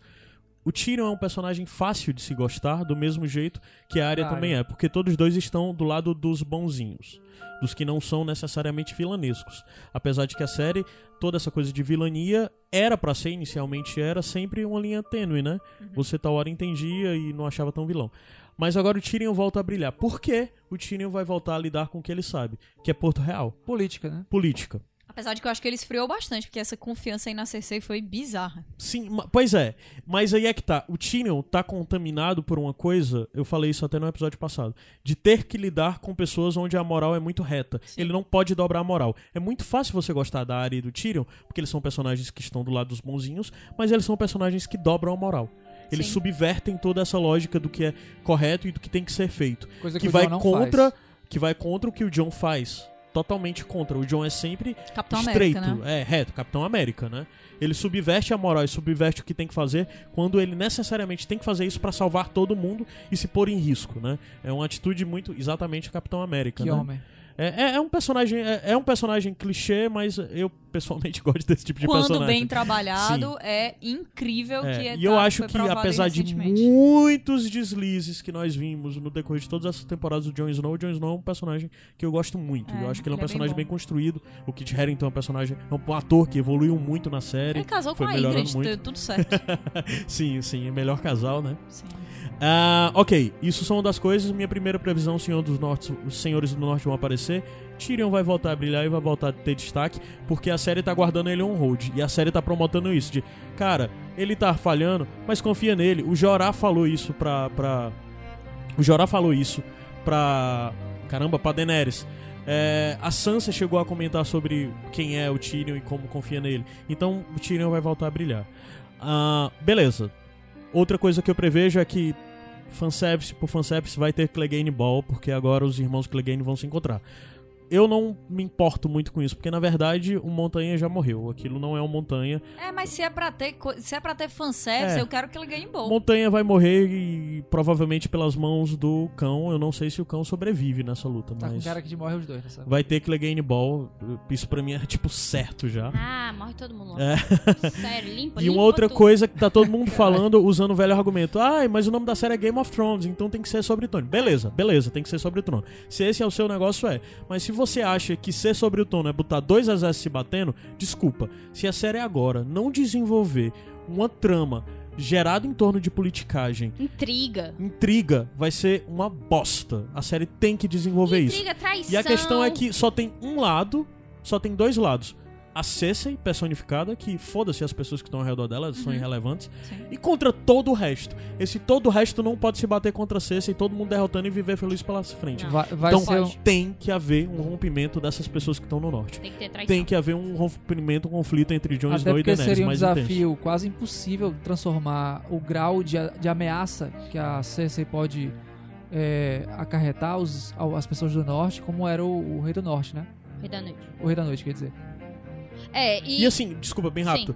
Uma outra coisa também. Ah, tá, vai acontecer isso de no final das contas Daenerys e Jon vão romper. Talvez isso aconteça inclusive após é, Cersei ser derrotada. Talvez, sabe? Eu O acho que vai tá tem ali, um sexto episódio que eu acredito que vai acontecer. Talvez Cersei nem esteja mais nesse sexto episódio, né? Talvez. Já ter eu uma, acho- vai Aí daí já entra a questão. tem uma Aí você batalha no pensa. quinto, é? Hã? Tem uma outra batalha no quinto. Sim. Tem. Não é confirmado isso. Não, não, não, É, não tá dizendo mas que é a batalha, é- mas é o Sapotinho. Não, É, não, mas é pelo porque... Sapotnik de Não, novo. mas aí eu tô dizendo, calma, sim, eu acho ok. que tem coisa nisso. Eu acho que tem Entendo. coisa nisso realmente, porque não é o que tá sendo falado ainda bem, inclusive, continue assim. Ótimo. Que bom. E, e o que eu acho que vai rolar também é aquilo que eu tinha falado antes de o. o- vai aparecer o Haaland Reed. Porque eles, se eles vão descer ali e o Haaland Reed é alguma coisa em relação à legitimidade Vai do John. ser teletransporte. Não, não, mas vai não vai rolar ter o Haaland Reed. Não vai ter. Eu- bom, eu acho que vai porque é, a Daenerys não acredita no, no John. Acho que. Traduzam isso para o buscando- espectador comum. Pronto, ótimo, Ana. Sim, o Haaland Reed é, é a única pessoa que sobreviveu à luta da Torre da Alegria quando Junto com o o Ned, né? Ned. É, junto com o Ned, quando o Ned vai lutar lá contra os guardas do, do Rhaegar que estavam protegendo a Lyanna. E aí rola aquele embate na sexta temporada. Apenas o Ned e o Haaland é, sobrevivem. E o, o Haaland, então, é a única pessoa que sabe que o Ned saiu de lá com o bebê, né? Que, que é, no caso, é o John. John. Então, ele seria a pessoa que. que- Provaria. que provaria que ele de fato existe. E assim, eu, eu tenho falado que ele apareceria porque foi o, o nome dele foi mencionado é, diversas vezes na temporada anterior e ele apareceu com um foco nessa batalha da, da Torre da Alegria e eu sempre achei que ia ter a ver com provar a legitimidade do John de alguma forma porque ia ser necessário. E eu não necessariamente quero que isso aconteça porque isso iria é, contribuir com, com o plot do John ir pro trono. Isso é algo que eu não quero, obviamente. Mas eu acho que vai acontecer e, e acho que esse conflito entre a Daenerys e o John realmente já- eles já vão estar quebrados agora, porque eu acho que ela vai querer é, pegar o- os senhores pra ela, pra, pra, pra apoiarem ela Uhum. e deixar o John, ah, fica aí. Vamos embora. Fica aí com Agora eu acho que uma coisa vai ter que acontecer ainda um novo, no- um novo diálogo entre Sansa e Daenerys, porque eu acho que pro Norte estar com a Daenerys da forma de o Norte estar com a Daenerys, não com o Jon, sei lá. Dessa coisa, como tu falou, da Daenerys tomar o norte, os senhores do norte e tal. Ela, ele, ela vai ter que fazer uma promessa, vai ter que dialogar com isso com a Sansa, assim. Essa coisa de e aí, o norte, como é que fica depois que você for rainha? É, porque Isso vai ter que ser apresentado agora. É. É aí que eu quero que esteja intri- aconteça Como as intrigas, então. todas, Intriga, todas, intriga, aconteça alguma traição, Voltando alguma passando só, por trás. Roland Reed faltou tu falar que algo bem fundamental sobre o personagem é que ele é pai do Jorgen e da Mira, que são os dois personagens que seguem com o Bran acha além bem- da muralha. acha bem fundamental? É, eu acho bem fundamental para as pessoas entenderem ele, porque inclusive a importância que os Reed dão pros Stark, tanto que os dois filhos conseguiram a missão, né? E a Mira foi né? embora, voltou pras terras dela, então provavelmente a Mira pode reaparecer. Eu acho que morreu, se né? eles quiserem economizar tempo, que é uma coisa que eles realmente têm muito pouco. Eles podem usar da Mira pra, pra não, isso? acho que eles podem usar da Daenerys simplesmente acreditar que o Brain sabe das coisas, porque ela não sabia do lance do Viserion. Na hora que ela chegou em Winterfell, o Brain falou: Ah, o Rei da Noite tem o seu dragão, e aí ela viu agora pessoalmente. Talvez, se eles forem assim na solução mais preguiçosa possível, eles vão em cima disso aí. Tempo realmente é uma coisa que eles têm muito pouco. Explicar de novo o Tower of Joy pra quem não lembra mais quem é, o Howland Reed vai, vai, vai, vai ser complicado. Não sei. Isso- é isso. Tudo pode acontecer. Isso continua a diminuir o Bran. Eu, eu acho que o Bran ainda tinha que ter alguma coisa aí. Cara, eu e eu não queria acho muito. que a Daenerys vai acreditar nele, porque, porque a, por que, que a Daenerys acreditaria nele? Eu acho que a É, Daenerys. acho que é uma coisa que já não cabe agora, porque cada Não, Daenerys eu, faria eu algo. sei, mas é porque eu continuo. é, Eu preciso de Esperança. pelo menos algum sentido, né? Eu não tô nem esperando coisas complicadas. Eu tô Cara, esperando assim, coisas O bem Bran, simples. o Bran é equivalente ao rei do dia, né? Uhum. Então ele era pra ser mais do que um cara que fica pegando sereno lá embaixo. né? Então, não, não faz sentido. É, inclusive, por favor, quando todo mundo for embora pra Porto Real, não me botem o Bran junto disso. O Bran não faz parte disso. Ele não tem que estar junto dessa galera. Ele tem que continuar no norte. pelo Leva ele, Deus, leva né? ele pro gargalo. Ele vai. Leva ele pro Caralho. gargalo. Ele vai, Deixa cara. ele no gargalo. Acontece alguma coisa no gargalo ali, pronto. É. Deixa ele lá. Ah, é isso, né? Com certeza a gente vai ver tal hora esse pessoal indo pra algum porto aí. Mas talvez eu acredito que nessa hora eles vão pegar a carruagem mágica do Mindinho, que é a carruagem mágica do Mindinho que faz parte do lore aqui dos Sete Reinos, que basicamente o Mindinho era o personagem nas temporadas anteriores que viajava mais rápido de um ponto ao outro do continente como se nada Eu tivesse acho, eu acho que acontecendo. ele tem um furgão do Homem-Formiga com reino É, quântico. né? exato. E eu acho que nesse momento não vai ter muita coisa Fora sobre o, mistério, fora o não. Gendry correndo, né? Que eu acho que é mais O rápido, Gendry, assim, sim, pronto. É, eu acho que basicamente eles vão tal hora, vamos embora! E vão entrar em navios, não vão mostrar qual porto é esse que eles foram, né? Porque provavelmente para esse tanto de navio eles iam ter que descer até Porto Branco, que é chão. Tá Eles não vão mostrar isso. não- É, simplesmente vão mostrar no navio. E outra coisa, gente, pela lógica real da coisa, é negada. Vencemos, né? Tivemos baixo, o que é que a gente vai fazer? Vamos fazer Game of Thrones de verdade? Vamos subindo devagarinho, não vamos pegar exército e marchar. Vamos conquistar, vamos ver o que é que sobra do mundo, quem é que tá com a gente, quem é que não tá. Vamos. Mas não, vai não, vai se resumir É, a eles deslocarem isso, o mas- norte pra Porto Real, sabe? Ignorando toda a trama que pode existir de um reino devastado, um reino que tem que se construir, reconstruir, qual família tá com quem, qual família que ainda existe. Isso tudo vai ser ignorado. Mas eu acho que eles vão tentar primeiro chegar via política, é, negociar politicamente com a Cersei ao invés de Tu invadir. acha? Eu acho. Eu acho que Eles não têm números, né? eu, eu- eu acho que inclusive isso vai ser vai ser chefiado, guiado pelo pelo Tyrion. Hã? É por isso que eu, eu achava que o Regal tinha que morrer. Porque se pelo menos tivesse só um dragão, ficaria uma coisa de tipo: a Daenerys não só tem essa força porque ela tem um dragão, Uhum. etc, etc. Ficaria um dragão só, é ok, ela tem um dragão, que é muito foda ainda. Mas, tipo assim, ela tá perdendo a força aí, tipo. Eu acho muito apelão isso aí. Tipo, ah, beleza, tem um É, em dragão Porto aqui. Real, na temporada passada, a gente tinha visto o Kyburn fazendo aquele escorpião, aquela arma pra O dragão. que né? fica uma coisa bem mais Pronto. perigosa, né? Porque É. se ela tivesse só um Sim. dragão, aí. A minha imaginação agora é o Kyburn disse, eu tenho uma arma que sei como é como dragão. Eu tinha uma, foi aquela que tava lá no cerco, não deu certo. O que é que eu vou fazer agora? Eu vou fazer uma pra botar a cada 50 centímetros em cima da- dos muros de Porto Real. Então, era pra ser, tipo, dragão, se chegar perto de Porto Real, vão ter 50 e 50, 150 mil setas daquelas gigantes, flechas gigantes, voando em direção pra matar os dragões. Ah, é. Coloca veneno. Então, acho supostamente, os dragões podem Vai ser ser um episódio forte do Tyrion e do, do Jaime, porque eu acho que eles esqueceram muita profecia, sim, mas eu acho que é muito forte pra esquecer profecia da Cersei. Uhum. A Cersei é uma, é uma personagem Mas só que precisa que dessa traição não do irmão Não existe, não existe Valonqar na série, Na é só série nos não livros. existe. Só existe os filhos. É, na só existem os Ah, filhos então e a rainha foi, né? mais nova É. que vai chegar e vai detronar ela.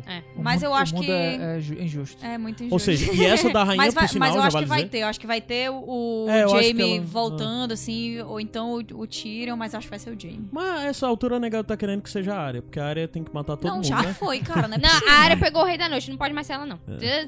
Tira logo daí. Não, eu, eu Tinha que vi, eu hoje pessoa. um meme lá, porque assim, a área matar pessoas de olhos castanhos, olhos azuis e olhos verdes. Aí tinha a cara Verde é da a Cersei. Cersei, é. É. A única pessoa que tem olho verde agora lá é ela. né? Fudeu.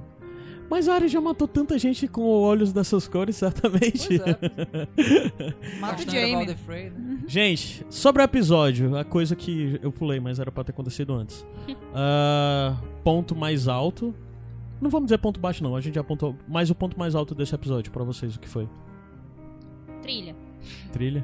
Adams. É, eu gostei de toda a sequência da, da, da área dentro da, da- da biblioteca. É. O clima de suspense, a ambientação. Me, me remeteu a alguns filmes de horror que eu gostava. assim. Pra tu, Kat. Pra mim foi a Melisandre. Apesar de que eu sou muito fã da área, gostei também de vários momentos dela, mas pra mim foi a Melisandre. Que é uma personagem que é muito odiada, cara. A Eu galera amo. não esqueceu a Shireen. É, foi pesado. Esqueci mesmo, não, mas aí eu culpo o showrunners mesmo. É complicado, Melisandre, pois é. Mas a, a, a Melisandre, ela. Foi muito legal, sabe? Eu, eu gostei dela ser útil, eu gostei dela não chegar só falando as coisas, eu gostei dela chegar atacando fogo nas coisas. Aquela criança, eu gosto de tacar fogo nas coisas.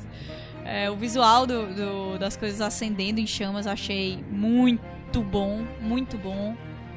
Então pra mim é. E ela fechou o ciclo dela nesse Sim, episódio, né? que eu gostei cumpriu, muito. Eu, eu imagino o fardo dela que por passar todos esses anos vivendo naquele casulo pra conseguir cumprir a profecia dela, né? É. Que era destruir o Rei da Noite. É Então, realmente é tanto que uma- ela tira assim. Servia, né? É, como se fosse uma algema, né? Graças a finalmente eu posso envelhecer, Descansar. morrer, ir embora, acabei aqui minha missão. Graças a Deus, demorou muito. Mas a área foi. A área lutando, tá logo ali. E é só. Eu só prefiro É. a Melisandre porque eu gosto muito da Melisandre e ela é injustiçada, então acho que ela deve ser. É, ressaltada aqui porque a galera vai deixar ela pra lá. Mas Ponto a área alto pra lutando. mim foi a área lutando antes, inclusive, da biblioteca. Toda a coisa de como ela chegou e depois ela fugindo da biblioteca. Darth eu gostei Maul, muito né, da então. cena e tal. É. Toda essa coisa dela, porra, ela fazer o rolamento por cima da- dos bichos lá, eu achei isso muito Em massa. termos de. Ela lutando com a vara e tal. Em termos E de. eu boto também um destaquezinho pros dragões. Eu gostei muito Ah. dos dragões nesse episódio. Queria ter também. visto dragões. Em termos, em termos de cena, a minha favorita foi o John correndo a- ao alcance do Rei da Noite mesmo. Foi muito boa, foi É, muito foi boa. minha muito favorita. boa. Teve várias cenas muito boas aí. A gente Teve, teve, não, teve, te- teve. não teve nem tempo no top aí pra colocar os dragões ali na lua. Não teve. Foi bonito, foi muito bonito. Esse episódio ele teve várias coisas questionáveis em termos de roteiro, mas visualmente ele foi espetacular. Sim. Em vários momentos ele foi espetacular. Seria melhor se, já dissemos isso 50 vezes, se desse pra ver o espetáculo visual que ele foi. Pois é, aí- É. Eu, já, eu já não acho que a questão, o problema- o principal problema foi o roteiro. Além da expectativa que já foi comentado antes, foi a- as escolhas técnicas mesmo do, do diretor É. de fotografia. Uhum. Acho que foi o grande Eu problema. sei que o nome do episódio é A Longa Noite, mas. né. Risos Eternos. O que foi o isso? nome desse episódio, A Longa Noite, que durou três minutos. É isso. Calma, jovem. É isso, pessoal. A gente volta semana que vem para mais um episódio de Sete Vai ter Reinos. nota, não? Nota. Nota não. Tem nota aqui? A gente dá nota pro episódio. Às Deu, vezes dá. Cara, eu não vou conseguir dar gosto uma nota não pra esse episódio. Gosta? Então deixa não. É, Deixa Tu- pra lá. vai Mas tu, daí dá nota- tu, tu quer dar nota? Claramente tu pensou nela, Não, daí. não, eu tô so- so- sozinho, eu não participo disso. Vá por, todos. Vá por todos ter- nós. Mas Não, tu ia dar uma nota boa, sabe? É bom por isso que o pessoal fica, caralho, eles falaram, falaram tão mal nesse epi- desse episódio. Aí tu dá a tua nota, aí o pessoal vai dizer, olha, mas a nota foi alta, então eles gostaram. Não, a gente vai dar esse direito pra você. É o King in the Nordeste. Beleza, beleza. Você vai lá Eu e vou dá. dar um 7,5 pra passar assim, um pouco acima da média. Pronto, então tá bom. A minha nota eu não vou dar não, gente. Eu acho que esse episódio tem uma nota até Caio. maior pra mim. Termina, termina o Teve cast problemas, com mas foi bom. Bom Forgive demais. Me do Season 5 aí. É isso. Então, tchau. Até semana. Fique com o Senhor da Luz.